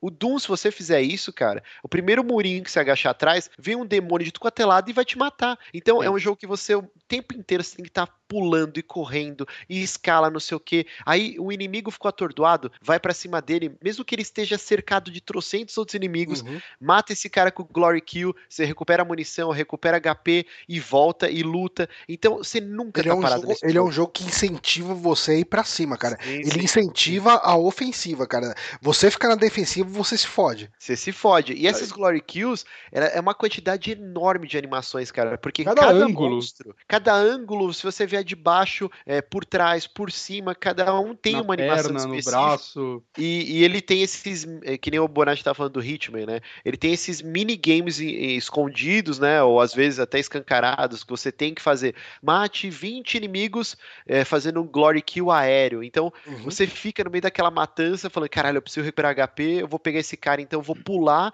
e descer com a butinada, explodir a cabeça dele. E aí você, quando você consegue esses 20 glory kills, aí ele habilita uma rune específica e tal. Uhum. Então, cara, é um jogo tão divertido mecanicamente, e aí você tem o lance da serra elétrica, que é uma parte importante dos Dooms antigos, né?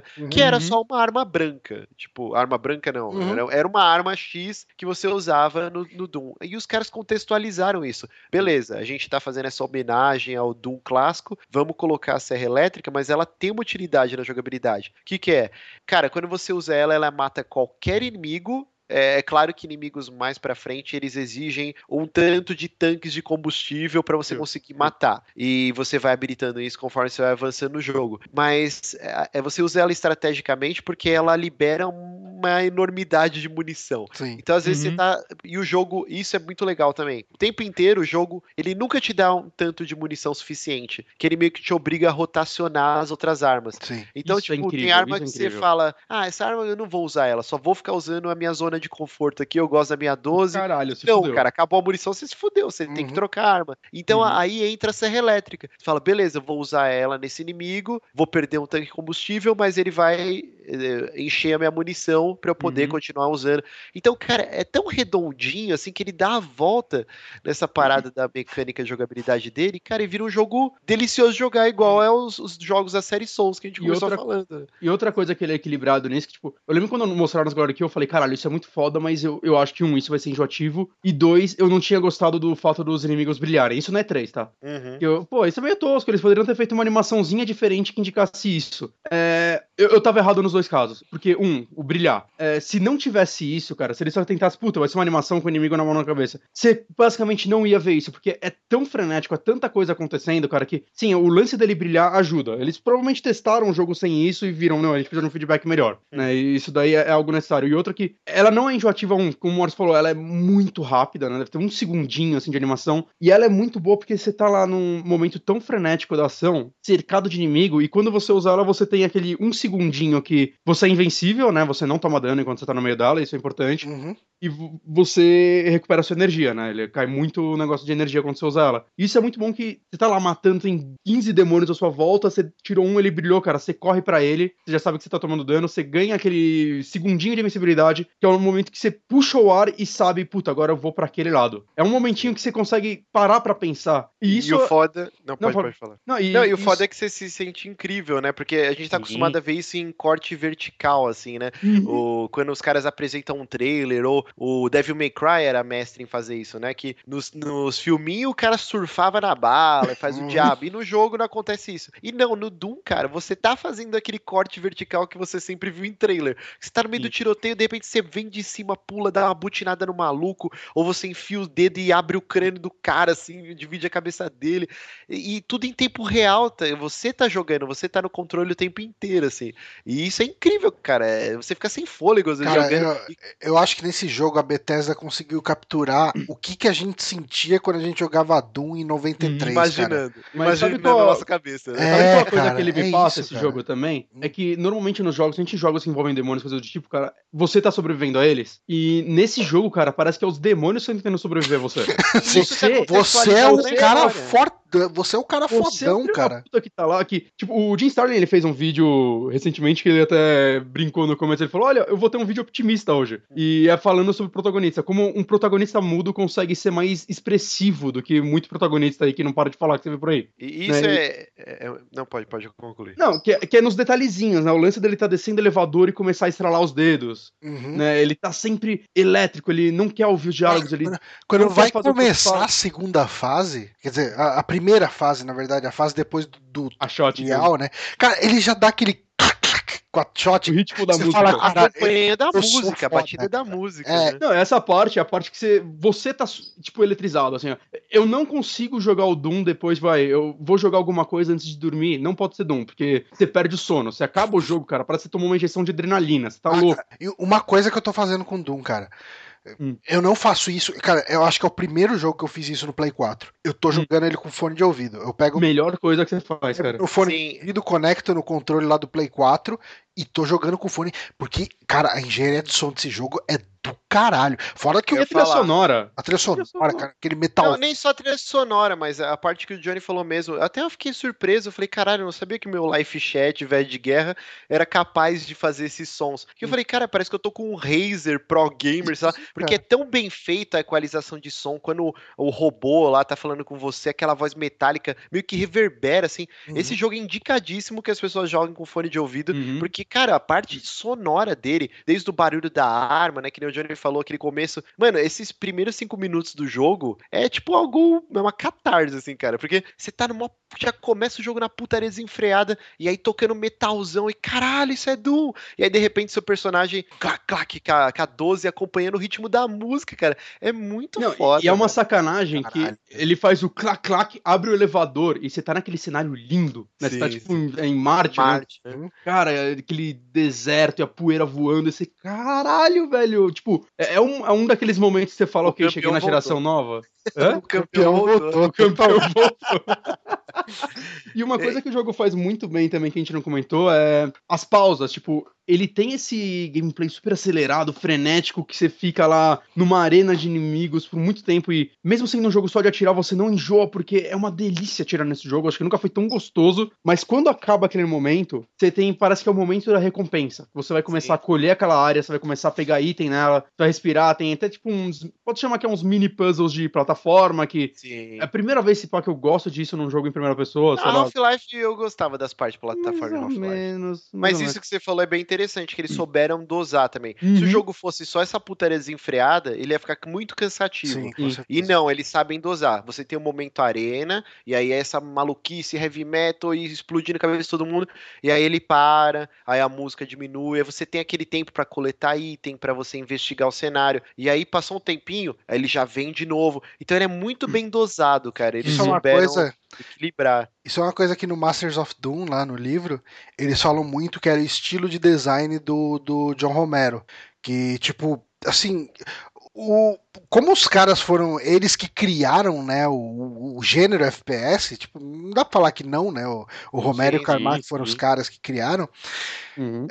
assim, tinham outras pessoas fazendo level design, não sei o que e tal.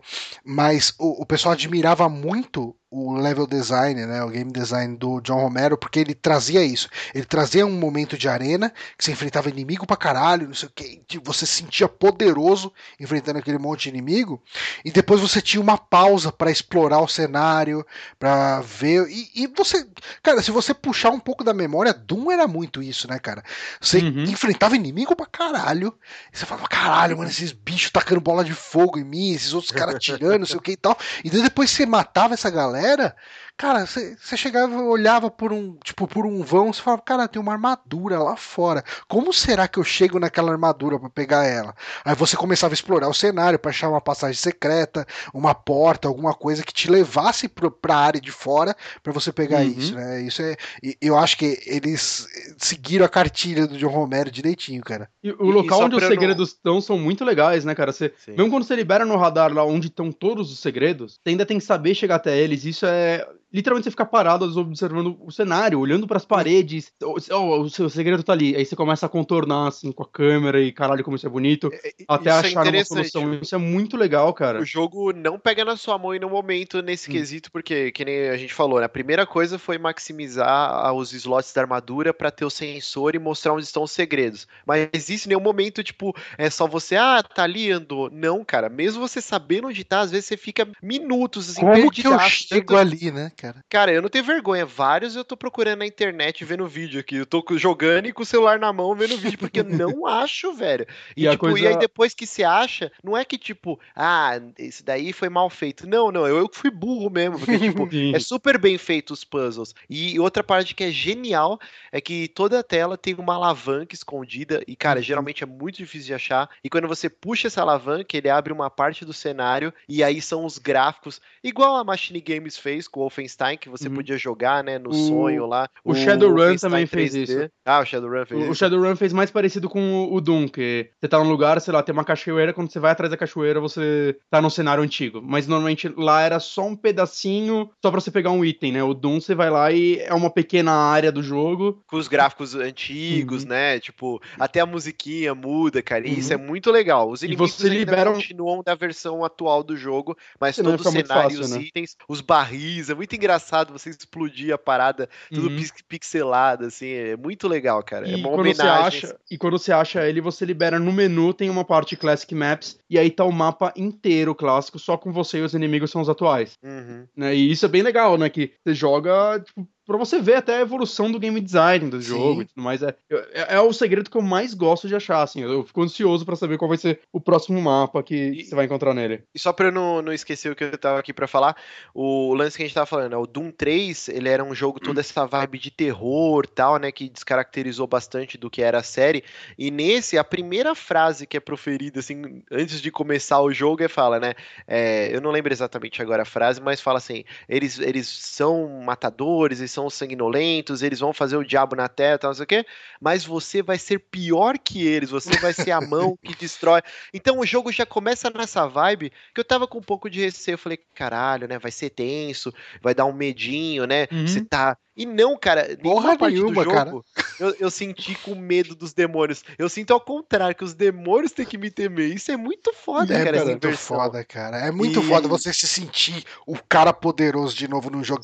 Faz Sim, muito tempo que eu não jogo um jogo que eu sou o fodão, sabe? Tipo, é, e é foda isso, cara. É gostoso isso, cara. E, e é legal e que se você pegar essa personagem. imagem aqui que o Johnny colocou, né, da capa do programa aqui, Hum, hum. é- é- é- explica muito bem, cara. Você tá no meio de uma das, das lavas, tipo, no inferno, um monte de demônio, e você tá lá bonitão no meio, tipo uma capa de disco clássico de heavy metal, pegando um demônio pelo pescoço e 14, e foda-se, você não tem medo. E o jogo consegue te passar isso, que eu não lembro a última vez que aconteceu isso, cara. Eu sempre jogo com medo, cada canto eu vou olhando, e não, aqui eu me sinto no poder e, e não, e isso não quer dizer que o jogo é fácil. O jogo ele tem uns Então. picos de dificuldade foda. E ele vai ficando mais difícil a cada fase. Toda fase vai te apresentar uma arma nova, um, um pelo menos um inimigo novo, e vai ficando mais difícil, cara. E, mas você sente que você tá melhorando a cada fase, assim, mas é muito fácil. Você ainda não chegou no inferno, cara. Não, é, Mas quando você chega lá, cara, é- o negócio. Eu senti que deu o primeiro pico de dificuldade do jogo mesmo. Sim, sim. E a única coisa que eu fico muito triste, cara, é porque assim, né, tava até todo mundo na internet falando, pô,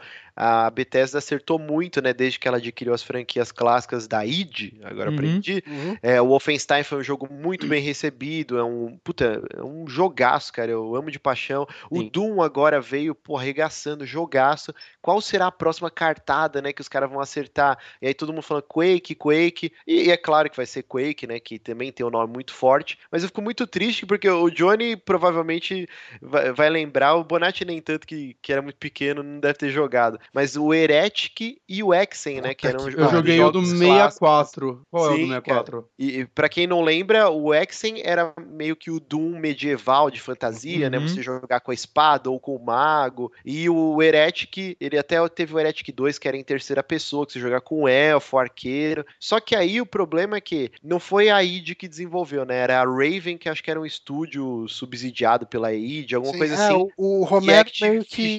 O Romero até supervisionou e tal, mas não Aham. era ele desenvolvendo, não era os caras daí. Sim.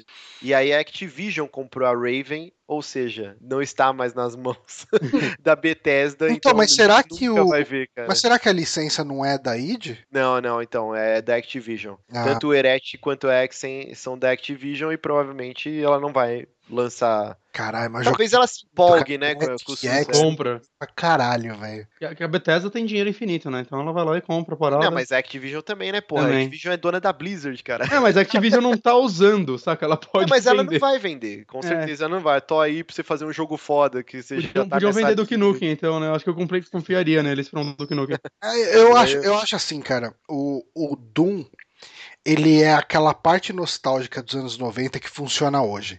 Sim. O, o Duke Duke Nukem, Nukem não. não, cara, tipo, eh, cara, eu não consigo imaginar o cara, o machão fodão fazendo Sim, piadinha sim, funcionando hoje em dia, cara, tipo, Mas sabe por que hoje em dia eu acho que é só consegue- escroto, cara. Não, mas não é, Johnny. A gente não consegue imaginar do mesmo jeito que a gente não imaginava que um Doom ia sair desse tão foda assim em 2016, cara. Resgatando tanta coisa antiga. É, falta um estúdio com talento. A gente não pode esquecer que o Doom ele ficou naquele. O, que, como que é aquele? Development Hell que eles falam, né? Uhum. Ele trocou de mão e ele ficou muito tempo no desenvolvimento, aí trocava a engine. Então, isso afetou e o jogo é uma bosta do Nukem Forever por causa disso. Talvez nas mãos de um estúdio, tipo, com um talento, cara, e sem Então, esse. cara, mas sabe qual que é o problema? Eu consigo me interessar por um jogo que o cara é o herói fudidão que mata todo mundo quietão. E chega lá e é o cara poderoso que vai e, e você ouve heavy metal e mata demônios. Isso é legal. Uhum. Eu não sei se eu consigo pensar num cenário onde eu acharia interessante um cara tacando dinheiro em puta e. Ah, meu, é, muita coisa teria que ser adequada, Sim, porque hoje ser adequ- dia isso não é tão mais bem visto, né? A mentalidade. Mas, mas o Duke Nukem ele pode virar que- só um herói de ação, né? Um herói de Não, ação não, anos também não- 90, talvez. não pode descaracterizar também o personagem. U- Uma coisa que eu acho muito legal, por exemplo, todo mundo sabe que eu sou fanático por Evil Dead, eu amo Uhum. a franquia e tal. E se você pegar o personagem do Bruce Campbell, o Ash, ele era. Muito do Doom é baseado, né? Até, inclusive, tem falas do Duke Nukem. Eu, eu errei aqui, falei do Doom. Aham. O Duke Nukem ele tem frases tiradas diretamente do- dos filmes do Evil Dead, né? My Uhum. Bull Stick, whatever. E se você pegar o Ash, ele era esse herói babacão, machista, canastrão. E na série de TV agora, que que estreou, que é maravilhosa a primeira Sim. temporada, eles conseguiram, cara, um toque de mestre adequar isso aos tempos de hoje e mostrar muita coisa, tipo, olha como você é babaca, olha como você parou no tempo. Tanto que a Uhum. trilha sonora inteira da série é essas músicas anos 70, 80, assim. e, então eles tiram sarro o tempo inteiro do Ash, ele usa tipo uma cinta, tipo do Dr. Ray, pra não mostrar que ele tá barrigudo, entendeu? E toda vez que ele tenta flertar com alguém, igual ele fazia antigamente, a- as mulheres, tipo, destroem ele, assim, eh, ridicularizam ele. Virou o Então tiozão. isso é, virou Exato, tiozão. é verdade, é As verdade. coisas que ele fazia antes, que eram maneiras, não são mais maneiras. Então isso é Uhum. muito bem construído na série. Cara, eu- isso poderia ser tá bom. uma saída legal Verdade. pro, pro Duke Sim, Nukem. o Duke Nukem Ele virar o tiozão, né, cara? Duke Nukem velho, um jogo com ele Exato. velho. Então, das mãos do estúdio mesmo. capaz, dá pra fazer uma coisa foda com o Duke Nukem. Agora Uhum. cadê esse estúdio? Cadê esse? Dá na, É. na mão da Machine Game que eles fazem, cara. Não, a Gearbox vai conseguir. Mas bacana. Nossa. Doom. Sim, Só- só uma Oi. Vocês chegaram, vocês chegaram a testar o modo de criação de cenário ou algo do tipo? Não. E, Não. e- ah, Ah, não. pô, que bom que você lembrou disso, cara. É, eu acho um erro, apesar que, que é, hoje eu vi até notícia que um cara quase criou um MOBA no, no Doom agora, no, no- nesse Caralho. modo aí de construção, Uhum. e que dá pra você fazer muita coisa foda, e eu acredito que daqui a um tempo vai surgir coisa foda. Sim. Mas eu acho um erro eles terem lançado um, um modo multiplayer pra esse jogo. É, eu acho que tinha que ter sido lançado igual foi o Wolfenstein, só a campanha single player, porque isso afetou em alguns reviews do jogo. Ele não ganhou nota tipo máxima ou 90, ele tirou até Ele nota não é 9. ruim. É, é, não é que ele não é Ele, ruim, ele não. ele é mais do mesmo. Ele podia ser não melhor. acrescenta nada, entendeu? Então, ele é um aquelas- multiplayer whatever. Então, mas é que assim, ele é um multiplayer tipo de Quake, mas é que a gente tá um tempo sem Quake, saca? Não tem tanto jogo nesse estilo no mercado hoje. Então, eu acho que ele teria seu espaço. O problema é que eu acho que os cenários não estão tão legais. Eu acho que deixaram a desejar. E eu não sei, eu senti falta de uma música nesse multiplayer. Ele É completamente sem som. foi E o- esse jogo tão frenético que a música funciona tão bem, seria tão bom ter um- uma batidinha lá no fundo. Eu É acho que ele foi morto. uma decisão ruim você vendo pelo lado de publicidade, porque Uhum. se ele tivesse saído como um jogo single player, é, muitos reviews que ficaram meio em cima do muro seriam bem melhores, é, porque não teria essa parte, porque todos os reviews o pessoal desceu a lenha na, na parte multiplayer, e Uhum. aí depois você me lançar isso um mês depois como um pacote grátis, assim, ó, agora a gente vai lançar de graça essa DLC aqui, do modo multiplayer e pra galera criar mapa isso não Miguelzão, né? afetaria, não afetaria no review, entendeu? Porque, cara, quem tá jogando Doom é por causa do single player. Uhum. Ninguém Não, tá concordo. ligando pro modo multiplayer dele, tá ligado? Então eu achei que isso afetou negativamente um pouco, assim, o lançamento do jogo. Mas, por outro lado, o modo de criação de mapas, eu dei uma testada nele. Eu não testei criar, né? Eu só fui jogar o dos outros. Eu acho que vai sair coisa de muita qualidade lá, porque já tem cara, tipo, que fez mapa Minecraft. E ele sim. Colocou as texturas de Minecraft lá, não sei se ele fez exatamente as mesmas, né? Mas aquele mesmo estilão gráfico, os personagens quadradinhos lá do Minecraft, Uhum. e, tipo, com diálogos e missões pra se fazer nele. Tem um, tem um mapa que eu achei bem legal que chama é, 20 Ch- Chambers, né? Tipo, 20 câmeras Uhum. é, câmera de. Não câmera fotográfica, né? Mas arenas. Tipo, Sim. basicamente, cada. São 20 levels, você vai descendo, avançando, e cada um é um- uma questzinha. Não é tipo aqueles jogos em flash meio Escape the Room, Uhum. só que são. Vai ficando cada vez progressivamente mais difícil. E são realmente puzzles, assim. Você tem que, sei lá, uma,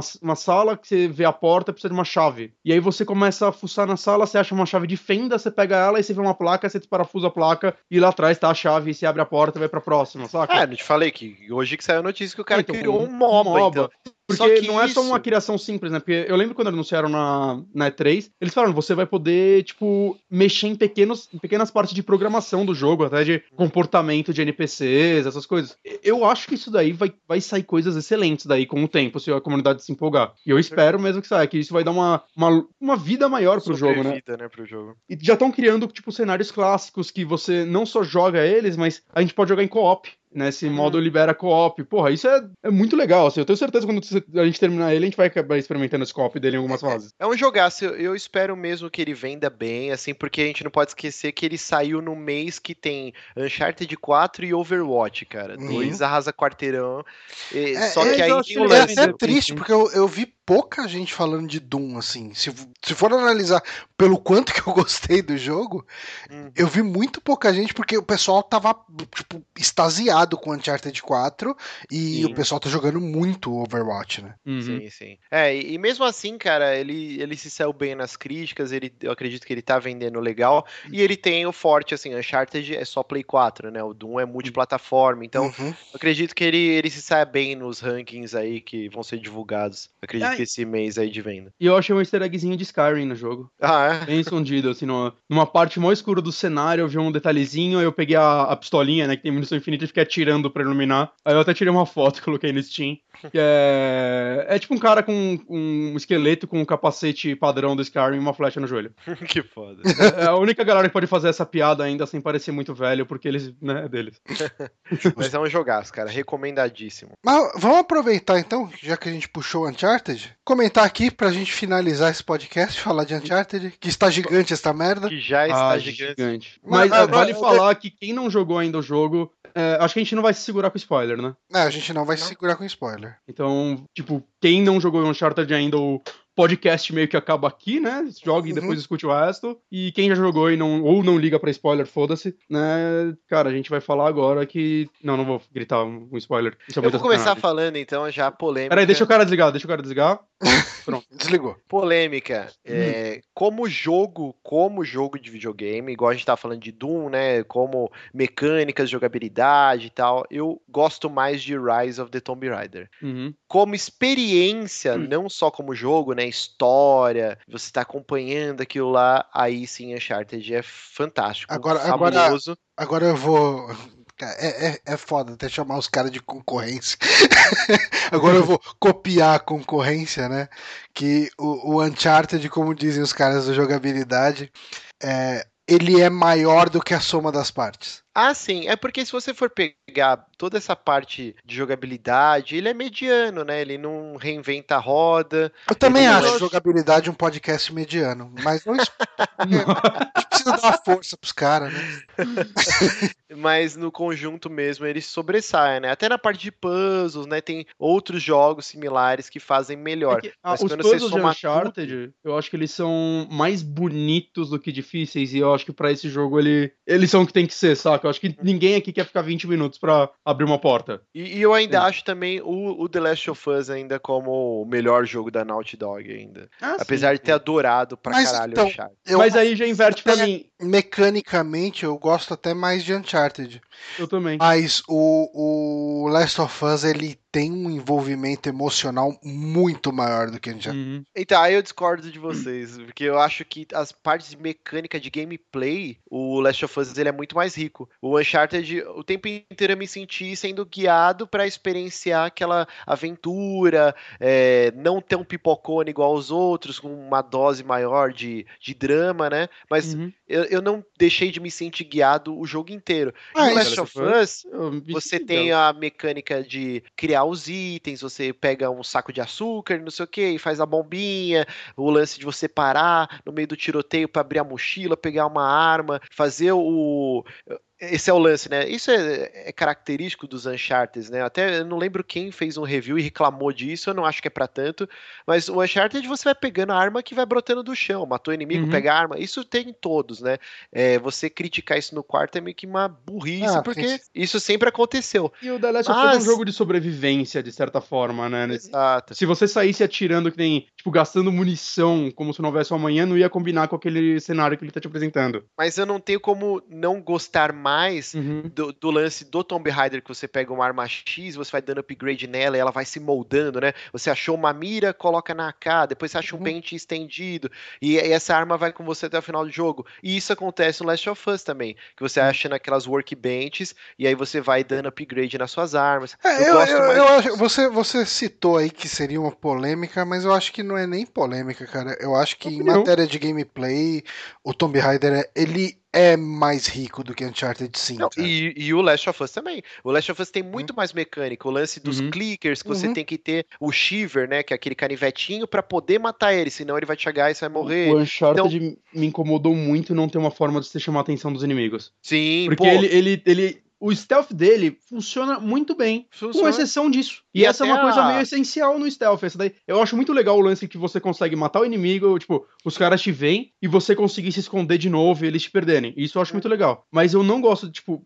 você tem que ficar esperando o cara fazer a rota dele pra você conseguir matar ele, você não consegue É. tentar alternar isso. E eu não gosto que, se um cara te vê por meio segundo antes de você matar ele, fudeu, todo mundo já sabe, mesmo que ele nem gritou antes. Isso é bem caído mesmo. Eu não e gosto muito faltou disso. mesmo, porque no Last of Us era genial. Você pegava a garrafinha, ou você já dava com a garrafa na cabeça do cara, Uhum. ou você jogava no canto do cenário, o tijolo também, né? Uhum. E isso falta muito. E aí você vê, no, no Last of Us tinha o lance da Ellie, que ela ficava lá plantada, até muita gente reclamava, ah, que idiota, né? Os personagens enxergam a Ellie, mas não fazem nada Ah, com isso ela. daí é a tal. parte mecânica, cara. assim. Sim, sim. E, e no Uncharted, você vê que eles lapidaram isso porque os seus NPCs, eles até matam os caras, eles Isso te ajudam pra sim. caramba, assim. É a primeira vez que eles são úteis em Uncharted, vale dizer. Só que ao mesmo tempo que eles lapidaram, aí eles esquecem de me incluir, tipo, um bagulho tão básico como uma pedra ou uma garrafa pra você jogar. Então, fica atenção. meio uma balança, né? Tipo, melhorou isso, mas piorou aquilo. Então, ele nunca se sobressai em Uhum. nenhuma mecânica de gameplay, né? Não, eu eu acho que a escalada dele é muito boa. É, eu, eu é acho a melhor escalada. tá menos, tá menos. Ó, pula nesse negócio que tá brilhando de amarelo aqui, sabe? Tipo, Não, e- sim. Ela, ela tá, tipo, bem fluida, assim. Você uhum. você não precisa ficar apertando o X que tem louco pra ir, lo- lo- lo- é, tipo, pulando um negocinho que tá do seu lado. Uhum. Que nem antes. Agora ele, tipo, estica o braço e pega no É, negócio. só vai onde jogar- o seu braço alcança, né? É, então isso daí eu achei bem legal. Quando eles colocam aquele ganchinho, aquele chupinhar do Tomb Raider lá, Hum. também ele funciona bem, né? A forma, ele é bem livre e tudo mais. Então, assim, essa parte eu gosto muito. Mas É- a é parte legal, que eu gostei absurdo desse jogo, que me surpreendeu, foi. Eles foram ousados em pegar uma franquia que era um. De certa forma. Ele era, ele era um third person shooter, né? Ele era um. Uhum. Esse era o estilo dele, ele era um shooter foda. Cara, ele é o jogo com menos ação de toda a franquia. E isso me agrada, saca? Me agrada bastante, porque Às vezes parece que a ação de Uncharted tá lá pra te impedir de prosseguir no jogo, né? Você quer ver aquela história, né? E, a- tipo, as partes de exploração dele estão tão mais interessantes, tão mais gostosas, né? A parte de Madagascar, né? Todo mundo já falou um milhão de vezes dela, porque, cara, aquilo lá quando começa aquela cena, você, ok, olha, é coisa linda, né? Uhum. E você tá naquele mapa semi-aberto, né? Que você sente, puta, olha só, posso ir onde quiser, mas não, ele tá sempre te guiando. Uhum. Você tem um monte de caminhos que vão, tipo, funilando pro lugar certo, mas ainda assim você vai achando as coisinhas. Você, puta, um poço aqui, deixa eu pular dentro dele, olha o que você achou aqui. É, então, café. aí é outra reclamação que eu tenho. É, eles estão melhores em mascarar que você está sendo guiado, mas não tem como você não deixar de sentir isso, né? Porque antes você tinha. Mas eu acho um- que é muito a visão que a gente tem depois de analisar tanto jogo, né? Não, não, mas um calma, por exemplo, Ele te você- guiar sem você perceber. Hum, Então, mas tem vários momentos que não é que você não tá percebendo, mas é, como eu vou explicar? A parte do. Você sempre tem diversos caminhos para fazer a escalada. Uhum. Mas aquilo nunca, tipo, muda exatamente o, o fim, né? Você vai chegar naquele local X. Cara, é, Isso não é um problema, isso sei não é lá. um problema. em oito horas de jogo, não sei, acho que foi por aí, né? Que você leva pra terminar. Mais ou menos isso. É, por aí. Pra terminar, É. eu nossa, eu levei 15. É, eu terminei com 14. Não, tá, vai, beleza. Então, umas 14, 15 horas. Eu, Uhum. eu só fiquei parado, assim, eu falei, cara, eu não sei pra onde ir, eu demorei muito pra achar o caminho uma vez. Uhum. Sabe, tipo, é, Sim. é, assim, ele é muito guiado, assim, ele é, é, ó, aqui, ó, tipo, ó uma quina aqui pra você pular, ó, Mas ele não te guia com, tipo, um triângulozinho te apontando, Não, não. né? É, É o não level a Navi, design- não é a Navi gritando, hey, É, é o level design que te guia. É isso bem eu acho feito muito e legal. tal. Sim, Mas sim. ao mesmo tempo, eu me senti um pouco capado, que nem na hora, a primeira parte de Madagascar, que você pega o Jeep. Pô, eu falei, caralho, agora sim, né? O jogo engrenou, o cenário aberto, tem o lance das torres dos piratas, e aí você vai desviando do caminho principal e acha um, tipo, uma resistência, aí você vê o cadáver dos caras e pega um tesourinho. Isso é interessante, mas eu não lembro de outra parte que ele faz isso, tirando essa primeira parte do Jeep, assim. Então eu achei o jogo muito contido. E o lance dos tesouros, e isso é um problema que desde o Uncharted 1 eu tenho, cara, eu não sinto nenhum prazer em pegar tesouro Eu nessa também. porra desse jogo, porque é tão caído, cara. Uhum. Primeiro que é nos lugares whatever, assim, sabe? Não tem, tipo, muito cuidado. Ah, você achou um negócio aqui jogado. Tipo, Mas esse eu acho que eles cuidaram um pouquinho no sentido. Não. É, parece que os tesouros não são tão valiosos, porque antigamente você achava, sei lá, estrela de David, diamante, foda, jogado no, do lado de um carro. Ah, desculpa, Bonatti. Pra mim, ó, os tesouros do Uncharted é a mesma coisa que você socar uma lixeira no Street of Rage e sair um frango, cara. É tipo muito whatever, cara. Ah, tem- não, não, Tipo- cara. Quando você compra a bússola pirata lá do cara, falsificada, é muito engraçado. É a única parte. É, você Então, acha algumas coisas que parece que são muito sem valor, assim. É, não, essa parte da bússola eu achei muito legal, tal. Uhum. Toda essa parte do mercado, que você compra uma maçã e ele vai realmente comendo a maçã, o lemur lá ele sobe no seu ombro. Essa Rouba parte é maçã. muito legal, cara. Mas tipo, as outras partes é muito jogado. Mas- mas e aí tem de novo falando do Tomb Raider. eu cara, acho- o prazer quando você investiga uma ruína ou você acha um tesouro no Tomb Raider, você vê, caralho, isso tem sentido tá aqui e tal, que legal. Ele tem Uhum. toda uma contextualização, você vê o que que é aquele tesouro, ele tem sempre uma historinha. E no Uncharted é jogado, é qualquer coisa esses tesouros, cara. Eu acho Mas- muito bosta isso. Mas eu acho que eles melhoraram muito o sentido. é, não tem só tesouro agora, né? Você acha documento de texto, essas coisas que é uma isso, coisa que eles é, fizeram. isso é bem Last of Us. Né? E, puta, aquela parte que você tá na mansão. Você... O segundo flashback, você vai na mansão com, com seu irmão e tal, sim. Da, da, da velhinha e tudo mais. Cara, você lê a história inteira daquela Sim, isso senhora. é genial, isso é genial. E isso é, muito a história do Ish.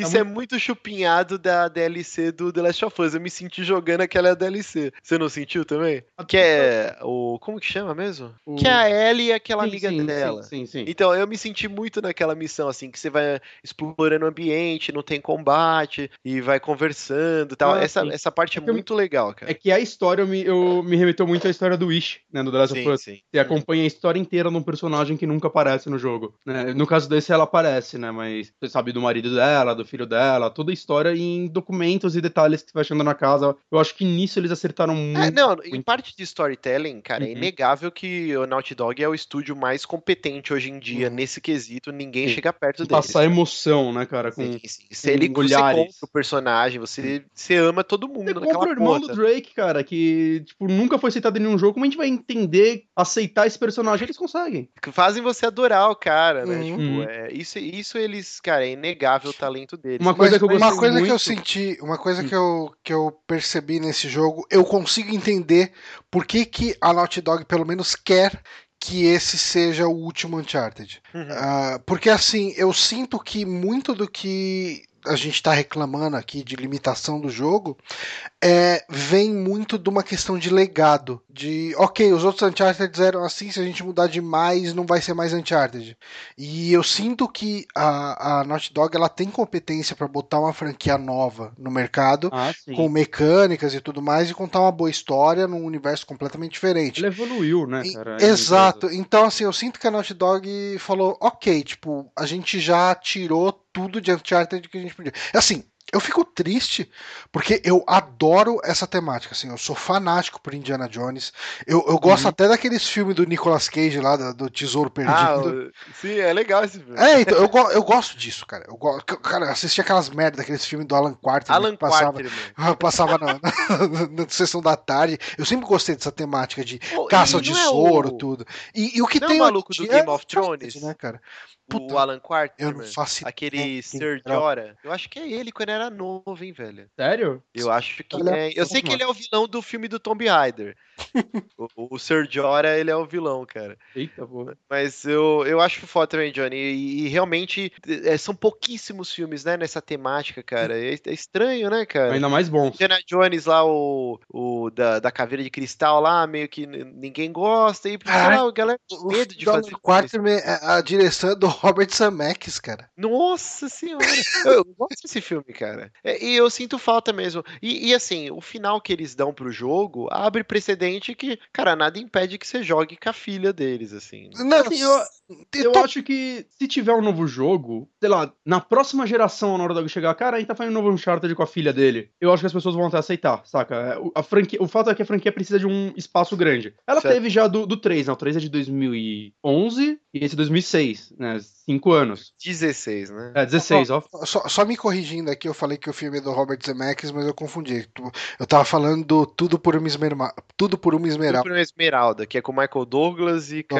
Esse é com o Robert Zemeckis, o Alan Quarterman não. Mas, ah, Mas eu acho, voltar. mas eu acho que pro momento tá todo mundo, tipo, ok, é, Naughty Dog vai fazer outra coisa. É, tá quase certo que vai ser o The Last of Us 2, né? O, Tomara, tomara. o Já Nora tá North já deu com a língua nos 4. dentes. É, já começou a rolar os vazamentos das lojas alemãs, colocando todos os jogos da E3 pra vender já. Ah, é? É, eu vi alguém compartilhando. Agora, Mas- não sei se o pessoal tava compartilhando de forma irônica ou de forma de ó os alemão cagando aí tudo. Mas o. mas- Mas acho que não vai ser apresentado agora, porque ainda Ah, vai ter uma DLC do The Last of Us, do É. Uncharted 4, que vai ser uma DLC de história, eles já falaram. A Last of Us vai ser, eh, vai ser pra, pra ano que vem, pra E3, e olhe lá, cara. Ah, sim. Ah, não, o jogo demora pra fazer os jogos dela e. Esse Uncharted provou que, ok, pode demorar quanto quiser, né? Que esse jogo foi adiado 200 vezes e, tipo, tá claramente valeu a pena esperar. Ah, tô- é sempre um adiamento de dois meses, três meses. Então tá. tá- Não, é, esse Uncharted era pra sair ano passado, Johnny. Ah, não, Mas isso- Ele saiu quando? Em abril? Em maio? É, Cinco meses. Cinco meses, pô. Então, assim, ele foi Mas acho que desde o primeiro Foi- adiamento já foi tipo uns oito meses de adiamento, cara. Ah, Se eu não não me engano. foi tanto assim. É bastante. Pô, quase um ano. É, é um tempo longo. Se, se o jogo fosse uma merda, a gente ia criticar isso, cara. Eu nem senti, cara. Eu, eu, eu, eu deixo a Naughty Dog levar o tempo que ela quiser pra fazer o jogo. Ah, não, não, com certeza, com certeza. É, e só pra o pessoal depois nos comentários não, não vir bater, falando, ah, tal. Não, cara, todo mundo aqui adorou o jogo, mas Ah, não tem sim. como não, não apontar essas pequenas falhas, né? Que realmente, cara. Assim, se, assim- se a gente estivesse falando dele na semana que a gente terminou, possivelmente a gente não tava falando nenhum defeito, né? A gente tava Ah, só- com certeza. É que Não, mas agora assim, baixou um pouco a poeira. É. Mesmo com esse defeito, até agora, se eu for citar um top 3 do ano, sem colocar ordem, é ele, Dark Souls e Doom, saca? Ele, ele tá no meu top 3 fácil esse ano. Não, ainda não joguei. É, sim, sim, sim. É, é um ótimo jogo, cara.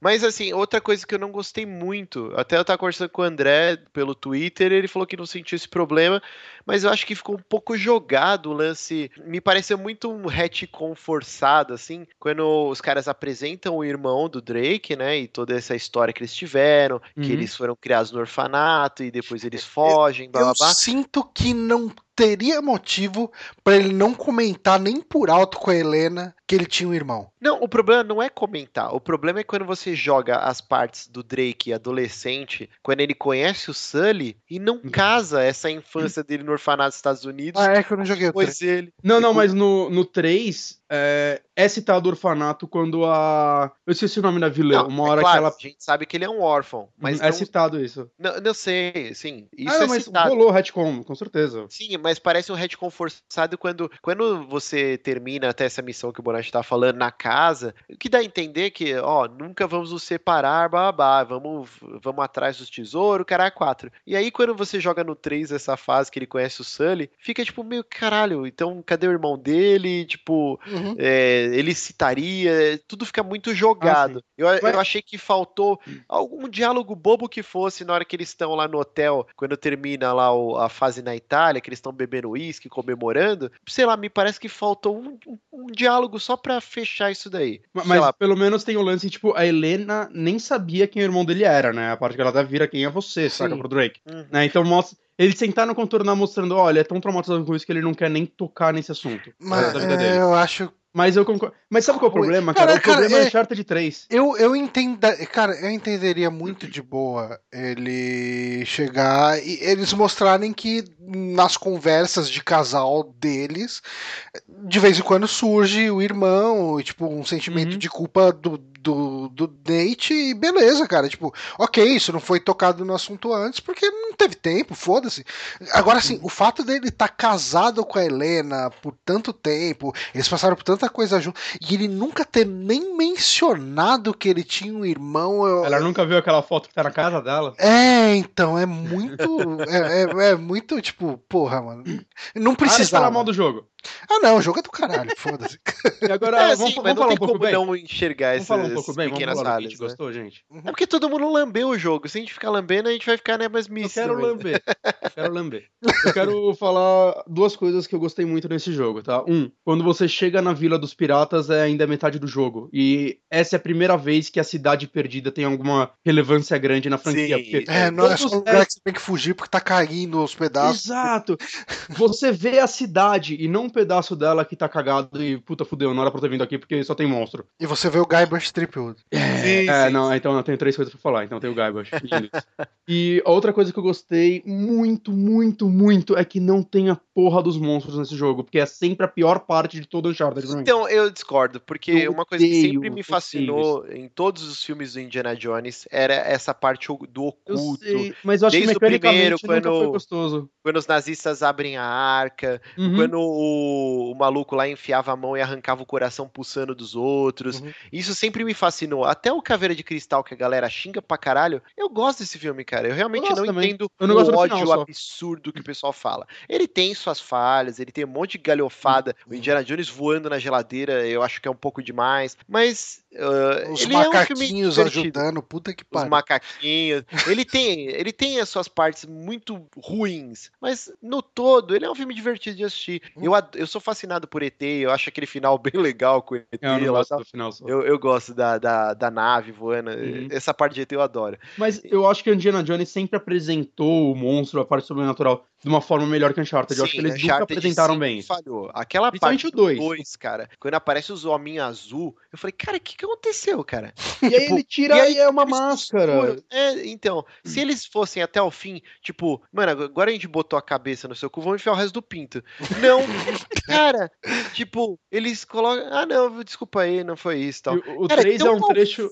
velho. O 3 é um trecho minúsculo também, com que na verdade é uma viagem de ácido do Drake. O que Sim. melhor faz isso, de certa forma, é o 1, né? Que é uma parte maior e tal, mas como um todo o resto é pior, então foda-se. É, eu acho que eles nunca souberam de fato trabalhar. E, e o 4 ele sempre fica essa aura, né? Até tem uma hora que a Helena brinca, né? Uhum. Ah, esses, o fantasma desses piratas, vai dizer o quê? E tipo, eles ficam no ar, assim. E eu achei que em algum momento realmente ia ter algum elemento Eu- sobre- sobrenatural e não teve. Mas quando ela falou os fantasmas, o Drake até manda. Não, não, nem brinca com isso. Eu gosto dessa parte, É, assim, porque eu acho que faz parte do da onde ele bebeu a fonte, né? É, o Indiana Jones sempre teve isso e Uncharted talvez. E o Tomb Raider também não, não faz isso muito bem, não, cara. Nos dois jogos, quando Uhum. eles chegam nessa parte sobrenatural, também nunca. Só que o Tomb Raider ainda é um pouquinho melhor nessa parte sobrenatural do que os Uncharted, mas também não é bom, não. Sim, sim. Mas o outra coisa que eu queria perguntar pra vocês. Lembra quando anunciaram que iam ter árvores de diálogo e a gente ficou duas Nossa, horas Nossa, é, mesmo, Eles, eu acho que eles só essa mantiveram, feature. acho que eles só mantiveram ali no começo do jogo, porque falou, ok, tá anunciado, então vamos deixar. Não, e a primeira vez que isso aparece é depois de umas 5 horas de jogo. Eu, tava, eu lembro que eu tava jogando, eu tava, ia até tudo Ital. Caralho, desencanaram Não, disso. imagina. A primeira vez que aparece é, logo no. Na hora que vai Quando você encontra quem vai lavar a louça. Ah, é, nessa parte aparece uma vez, verdade. Mas, Sim, sim. porra, é lá pro capítulo 3, 4 isso, né? Não, imagina, Bonatti. É no diálogo com a Helena, logo no Sim, mas isso daí é capítulo Acontece, 3, 4 cara. já. Mas, é, ah, sei lá, é que eu demorei muito. Eu ficava olhando as paredes duas horas. A parte do orfanato, eu fiquei tentando abrir porta que não dava. Não, Mas, não, sim, eu joguei fuçando em tudo também. é, mas é bem espaçado. Isso daí aparece quantas vezes no jogo? Umas 5 no é, não, máximo. e ele não surte efeito nenhum, né? Nenhum. É tipo uma perfumaria meio bocó, assim. Eu realmente não sei por que, que Se não enfiaram. tivesse, eu não sentiria falta nenhuma. Não, mesmo. Teve sentido. Outra coisa também, então, já que a gente tá chutando pra caralho o jogo, eu odiei a batalha final. Eu achei. Eu gostei, Muito eu gostei, eu curti. Eu gostei. Cara, eu Nossa, achei eu gostei muito, na verdade. morri um milhão de vezes, porque não fazia sentido o, o movimento que ele fala, né? Quadrado se o golpe vier da esquerda e o. Peraí que eu não lembro agora. E o bola. E o Bola. bola se vier da Eu achei direita. bem simples, cara. Cara, os movimentos eu sempre errava. Cara, foi um parto. Eu fui morrendo, morrendo. Mas você viu o Kai da sorte- Fane achando o jeito de vencer isso fácil? Eu vi depois? Não. Ele jogou no Crusher, né? E chegou essa parte, você meio que morre com duas espadadas. Uhum. Aí ele achou um jeito de vencer isso fácil. Você fica apertando os dois botões que nem um idiota sem parar. Ah, usar ao mesmo tempo? É, fica apertando. Isso só então atesta que o bagulho foi feito meio nas coxas, assim. Sei lá, Pra mim funcionou bem, eu gostei. Graficamente é bonito, é emocionante a batalha, mas eu achei a parte de jogar horrível essa parte. E, E e, sobre assim, essa é uma parte? mecânica que não existe em nenhum momento no jogo. Eles Não, inserem. Isso, isso eu achei ruim, que é uma mecânica que não foi apresentada em nenhum outro momento do jogo. Ela é apresentada só pra batalha final e é Eu só gostei disso. ali.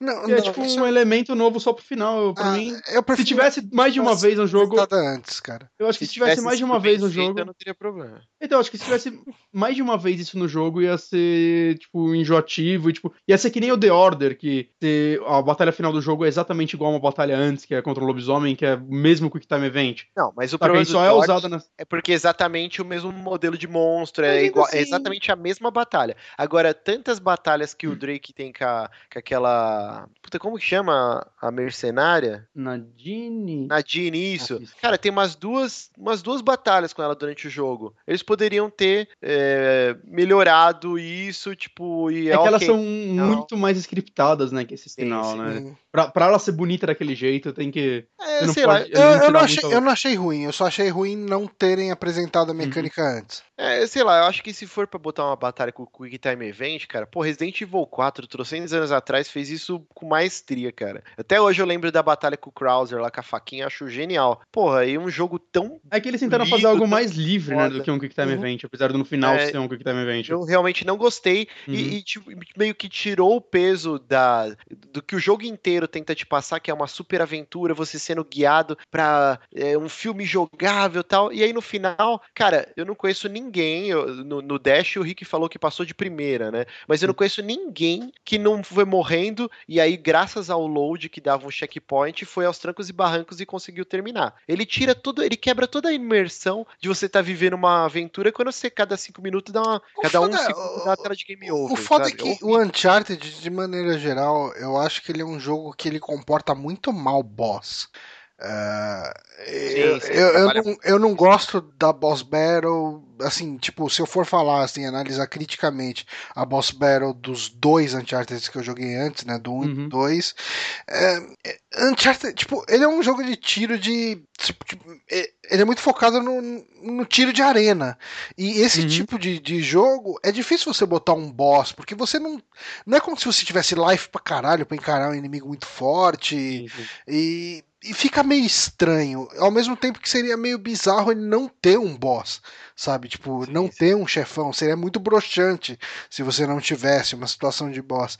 Então é, é um dilema. Eu entendo que eles fizeram o melhor que eles podiam. Tá, o melhor das características. provavelmente. Podia ser um Quick Time Event melhor executado e não essa frustração de ficar sei, morrendo eu não mil tive vezes. dificuldade. eu-. Se você pegar o, o, o Until Dawn, que é outro exclusivo do Play 4, que é basicamente um jogo quase só feito de Quick Time Events, e ele se sai muito melhor que o Uncharted nessas partes, assim. Uhum. Eu achei que realmente foi meio mal implementado. Eles poderiam ter feito um, sei lá, um, não é possível, cara, que no focus group lá nos, nos beta tester lá dos caras, eles não viram que a galera tava morrendo e apertando todos os botões ao mesmo tempo pra passar dessa Então, parte. será que os Não é focos possível, jogaram cara. essa boss battle? Ah, provavelmente. Os caras Ah, jogam o eu não jogo inteiro. Eu quero acreditar que É, jogam o jogo, o jogo inteiro, inteiro. né, cara? Será? É, Com não, é, certeza, normalmente Johnny. Não é Johnny. possível que um Eu estúdio não, desse, eu não sei, daí, tipo- é que daí você corre o risco dos caras vazar o final do jogo, ou coisa Ah, não, mas aí tem NDA e tal. Os caras são funcionários da própria empresa. É. cara Não é possível que eles não, não viram e ficaram que, ok, o pessoal tá morrendo muito. Porque assim, eles não iam colocar aqueles checkpoints tão encostados que nenhuma parte do Uhum. jogo tem Uhum. se eles não sentissem que a Ou galera eles tava viram- agarrando nessa É parte. Ou eles viram, viraram pra Sony e falou mais um mês, os caras falaram, vai se fuder, chega, lança. É, provavelmente. Porque, Mas assim, agora vamos falar sobre o que não gostou, cara. A pior parte do jogo é a parte das caveiras que explode.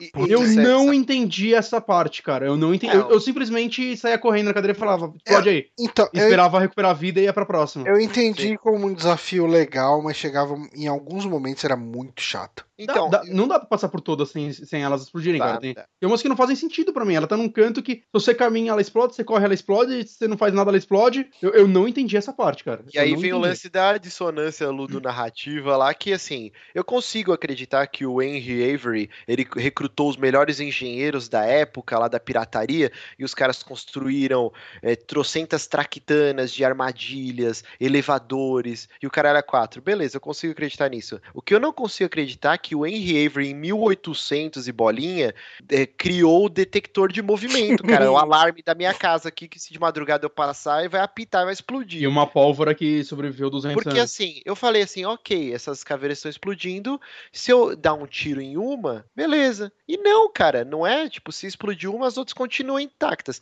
É sensor de movimento. É. Aí é foda, sabe? Tipo, só que aí, até aí eu tava tão imerso, eu tava tão maluco pro, pro Drake conseguir fazer as pazes com a Helena, Uhum. eu tava tão envolvido naquela DR deles, que eu falei, Muito ah, foda. foda-se isso, tá, beleza, o jogo cagou fortemente nessa parte, mas pau no cu. Mas essa parte realmente é horrível, cara. É, não, a parte mais chata do jogo. E, É. Mas depois, quando é, você pensa que a Helena morreu, cara, mas deu um arrepiozinho. Ah, essa parte eu caguei, eu falei, Eu- nah, Ah, que o tempo inteiro eu achei que realmente eles iam matar alguém. Não Eu é também. possível. Menos Porque, o Sully, né? Porque o Sully, se ele morreu no 3, não vai morrer nenhum. É, então, fica aquela punheta igual do Walking Dead, né? Que os caras passaram a temporada inteira falando Glenn morre, não morre. E aí agora, tipo, vai morrer ou não vai morrer quando voltar? E eles Morreu? não poderiam. Não, não sei. Vai, não sabe só, ainda. só em novembro saber. saberemos.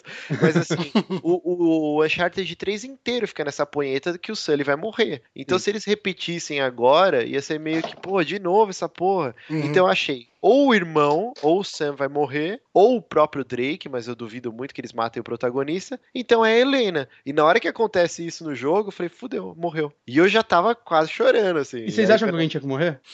Ah, cara. Eu não sei, cara. Eu, eu, eu sinto que Uncharted é muito light-hearted, sabe? É, É, eu acho que ele não precisava de um final triste. É, Ainda mais que ia exato, ser o último da exato. franquia. aham. É, ok, eu quero me sentir abraçado pelos personagens. Assim, eu pensei que o Sam ia morrer. A gente no Eu- final sim. mesmo, na parte do que ele tá se afogando e tal. Uhum. Ok, vai acabar com o Drake abandonando o irmão de novo. Mas ia ser muito bad vibe se é pra pensar nisso, né? Tipo, Sim. o jogo acabar com o Drake abandonando o irmão dele pela segunda vez, cara. Eles não iam fazer isso. Você vê que o trevozinho da relação é o Neil Druckmann, né? Porque, tipo, ele, ele tenta botar esses lances dilemas morais, o lance do drama, né? Uhum. E ele traz isso, é latente que ele trouxe isso pro, pro Uncharted 4. Mas realmente, é que nem o Johnny falou, é light-hearted, não tinha como. Tanto que quando terminou o jogo, eu falei, ah, foi isso, cara, é, foi legal, né? Tipo, qualquer coisa. Ah, é- Sério? Eu, te- eu Tipo, terminei, eu terminei o jogo abraçado, cara. Eu- Calma, eu também. calma, Nossa, calma, tô suas- calma, TV. calma, suas piranha.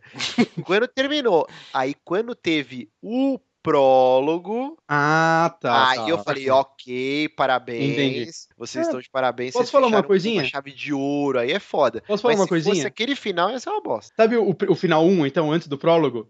Teve uma coisa que estragou minha imersão completamente, que foi o charuto do Sully não renderizou. Então ele ficou fumando um negócio invisível. e aí ele colocava na boca e ficava só um pedacinho da boca levantado, tá ligado? Tipo um derrame. Caralho, aí no começo eu não entendi que ele, tipo, não fez nada acendeu o isqueiro. Derrame é foda, cara. Ele vai explodir alguma Já coisa. pensou, era o esse final do jogo. Tipo, ah, vocês acharam que ninguém ia morrer? Aí o Sully tem um derrame e morre. cara. Mas esses bugs, comigo não teve, acho que eu não peguei nenhum bug, Esse não. foi o único que eu peguei. Mas cara, mas eu eu vi- rindo daquilo. Puta, eu não acredito que vocês estão falando. Ainda bem que teve o prólogo, cara. Que se aquele fosse o final, ia ser muito triste pra mim. Porque eu tava rindo no momento que não era pra eu rir. Eu vi um GIF que na hora que o Drake e a Helena estão se amassando no sofá, assim, logo no comecinho do jogo, eu não Uhum. sei se o cara conseguiu burlar de algum jeito tal, ou se foi um, um- problema mesmo, um glitch do jogo, e a Helena tá, tipo, sem o Drake, rolando no sofá beijando, assim. Puta, pode ser um bug que não aconteceu comigo, né? Não- Achei o bico, cara. Eu falei, meu Deus, cara. Mas comigo não, eu não tive nenhum bug, não. Ao contrário do Last of Us, que algumas vezes, tipo, o personagem ficava preso num limbo, caindo num fundo eterno, assim. Caralho, aconteceu com você? Comigo não. É, aconteceu umas três vezes comigo, eu tive que dar reload, assim, no, no Last of Us. Agora com o Uncharted 4, não, não tive problema nenhum, não. É, Agora vamos falar do prólogo? Bora, bora. Cara, alguém mais ficou, acho que provavelmente uma hora naquela parte? Porque Sim, sim. nele. ah, eu fiquei cara- explorando tudo que dava. Nossa, eu não queria avançar, cara, de forma nenhuma. Eu não queria que aquilo acabasse. Eu, eu queria que tivesse mais cinco horas só de você andando com a filha dele, cara. e, e é incrível como eles fazem, né? Que eles recriam a parte do Crash, né? É incrível aquilo. Aí vai afastando, ah, ok, é um cenário diferente. Que porra é essa? Saca? É, é muito, muito legal isso. Aí você acha o posterzinho do The Last of Us lá. E será que vai ser um easter egg? Será que a Ellie tá grávida? Não, são, são universos separados, cara. Não, não- ó, o- o- não foi o Neil Druckmann. Naquele negócio que Ah, falou de zoeira, né, É, não, ele falou, é, é junto, é junto, é junto. The Last of Us é um filme dentro, dentro de Uncharted.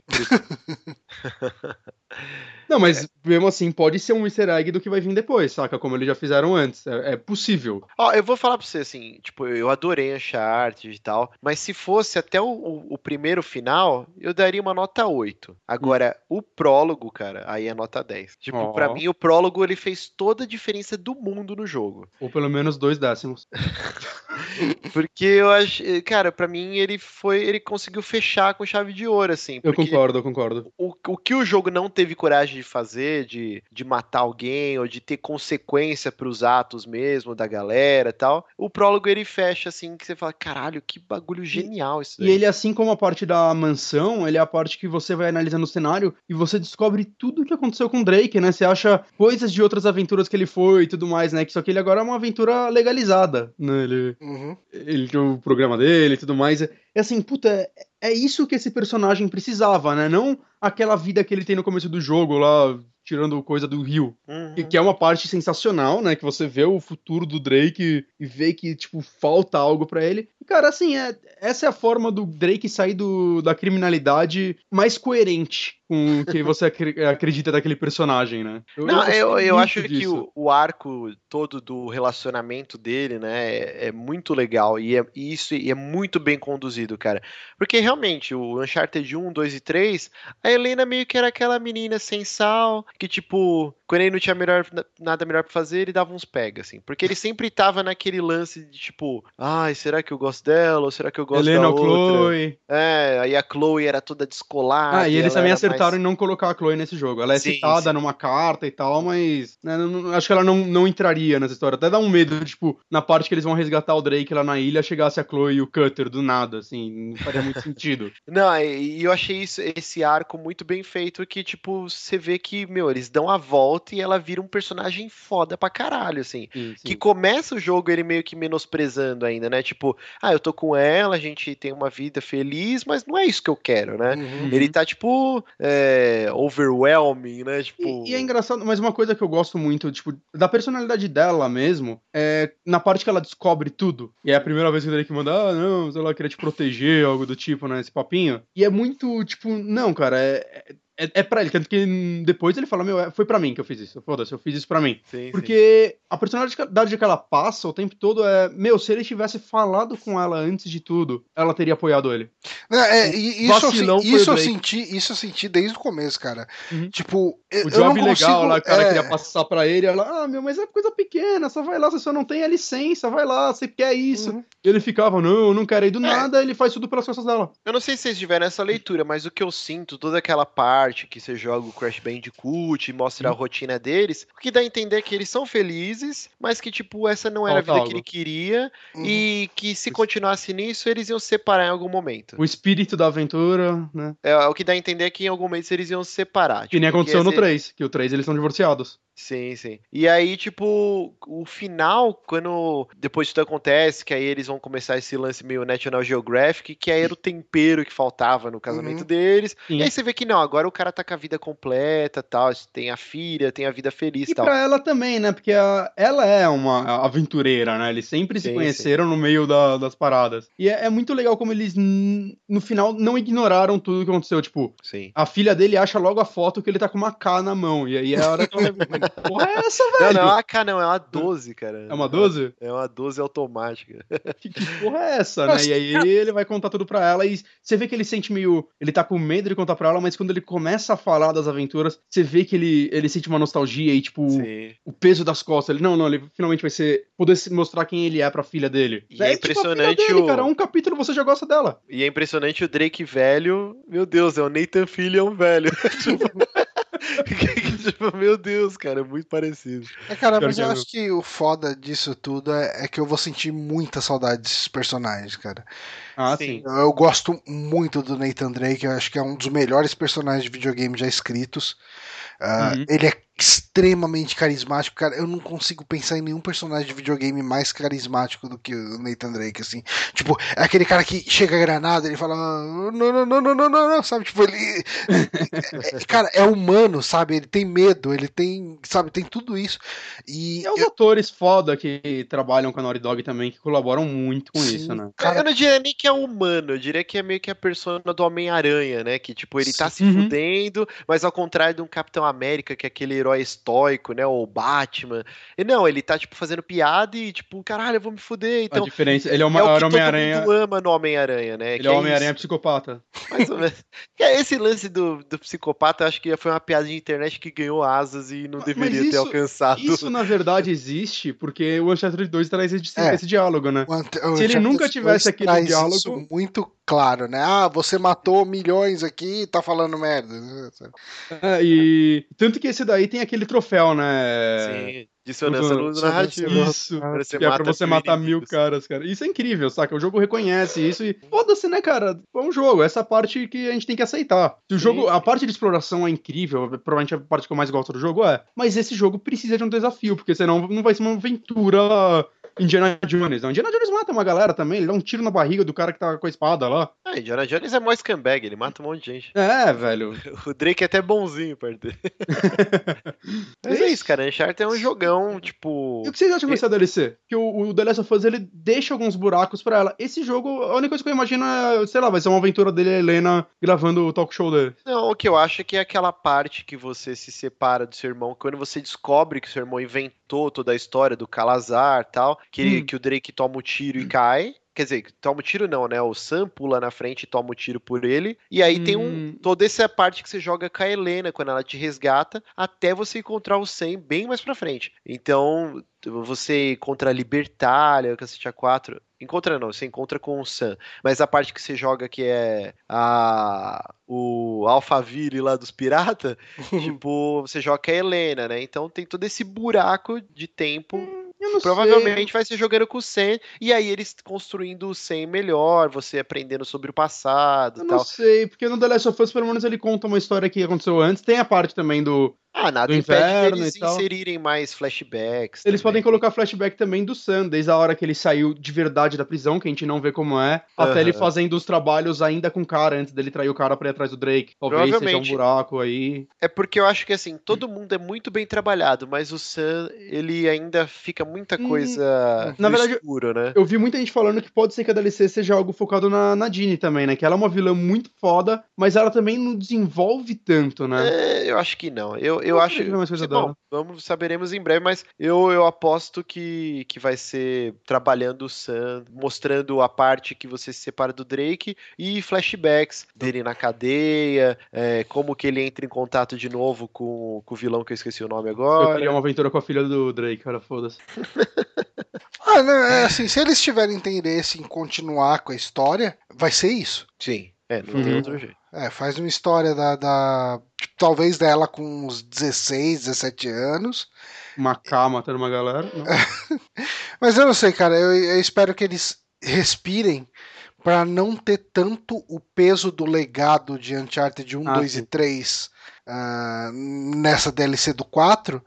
Uhum. Para que eles consigam fazer uma coisa realmente nova, como assim para conseguir ampliar principalmente a questão do gameplay como o, o Tomb Raider fez né o Tomb Raider uhum. Tomb Raider acho que ampliou bastante os horizontes de gameplay e, uhum. isso funcionou bem eu acho que uh, não teria por que Uncharted não seguir o exemplo eu acho que Uncharted e Tomb Raider tem tudo para ser franquias que se retroalimentam, sabe? Tipo, sim, uma sim. bebe da fonte do, da outra. Acho que a gente uhum. teve isso muito com o lance da, do, do no Uncharted 4 da picaretinha né? e tal. Uhum. É, é, é, não é óbvio, é, cara, é claro dá que certo copiar, no outro jogo tá? parecido, copia mesmo, cara. Copia mesmo, cara. Acho que todo mundo ganha com isso, cara. É, o Uncharted começou a deixar os jogos meio cinematográficos, o lance tudo que você pisar vai quebrar eventualmente, cara, e Hoje isso daí virou padrão dos videogames, saca? Uhum. E foda-se. É, eu, eu acho que o melhor dos dois mundos, eu queria muito, e isso nunca vai acontecer, né? Mas seria uma união, né, da, da Crystal Dynamics fazendo a parte de gameplay com, e o roteiro e mocap e tudo feito pela Naughty Dog, cara. Ia ser um jogo supremo, assim. Porque eu acho que realmente o, o defeito de uma é a grande qualidade da outra, assim. Uhum. E eles. Nenhum estúdio ainda conseguiu equilibrar essa balança. O Uncharted, ele carece mesmo de, de uma melhor jogabilidade, de soltar a mão do jogador e deixar a gente explorar e, e ter, sentir peso em achar tesouro e tal. E o, o Tomb Raider, ele ainda não acertou um roteiro cativante, cara. É sempre meio que qualquer coisa, mas você continua jogando porque é muito gostoso o lance de caçar animal, de dar upgrade nas armas, explorar as tumbas, tudo é muito bem feito. Então, uma franquia tem a qualidade e o defeito da outra, assim, cara. É, concordo, concordo. Mas é isso então, galera. É isso. Uncharted 4, a gente. A, a gente deu Recomendado? bastante spoiler. A gente deu bastante spoiler. Se alguém tá ouvindo até agora e, e se importar com a história, talvez não jogue. Mas, cara, Joga- não, cara, joga. a gente gostou Eu pra acho que a gente não, não, não deu spoiler tanto, A não. gente falou mais o final e tal, mas a, a experiência não, nem de longe. Com tá? certeza. A gente estragou. Mas enfim, cara, é, eu acho que é um. Eu gostei desse podcast, que foi um podcast que a gente falou só de jogo que a gente gosta. Então, Você gostou tanto dele que você vai editar, filha da puta? não. Duas horas e meia. Cara, seu aniversário. Se fode aí, cara. Ah, Amanhã eu vou no seu aniversário, não posso editar. Eu também vou, eu acho. Ou eu não vou, vou ficar editando. Ah, Não, você não vai fazer nada em nenhum momento antes do seu aniversário. Eu, ainda for o show do Márcio. não. Mentira. Não, show do Márcio é. Ó, show do Márcio, quem tá ouvindo aqui, porque na versão editada já vai ter rolado. Quem tiver em São Paulo, na região de Itaquera, eh, vai ter show do Márcio no Aquarius Rock Bar, é isso? É assim. Exatamente. E, e a banda chama Márcio, tá? Por isso que é o show do Márcio. O Márcio. Márcio Priest chama.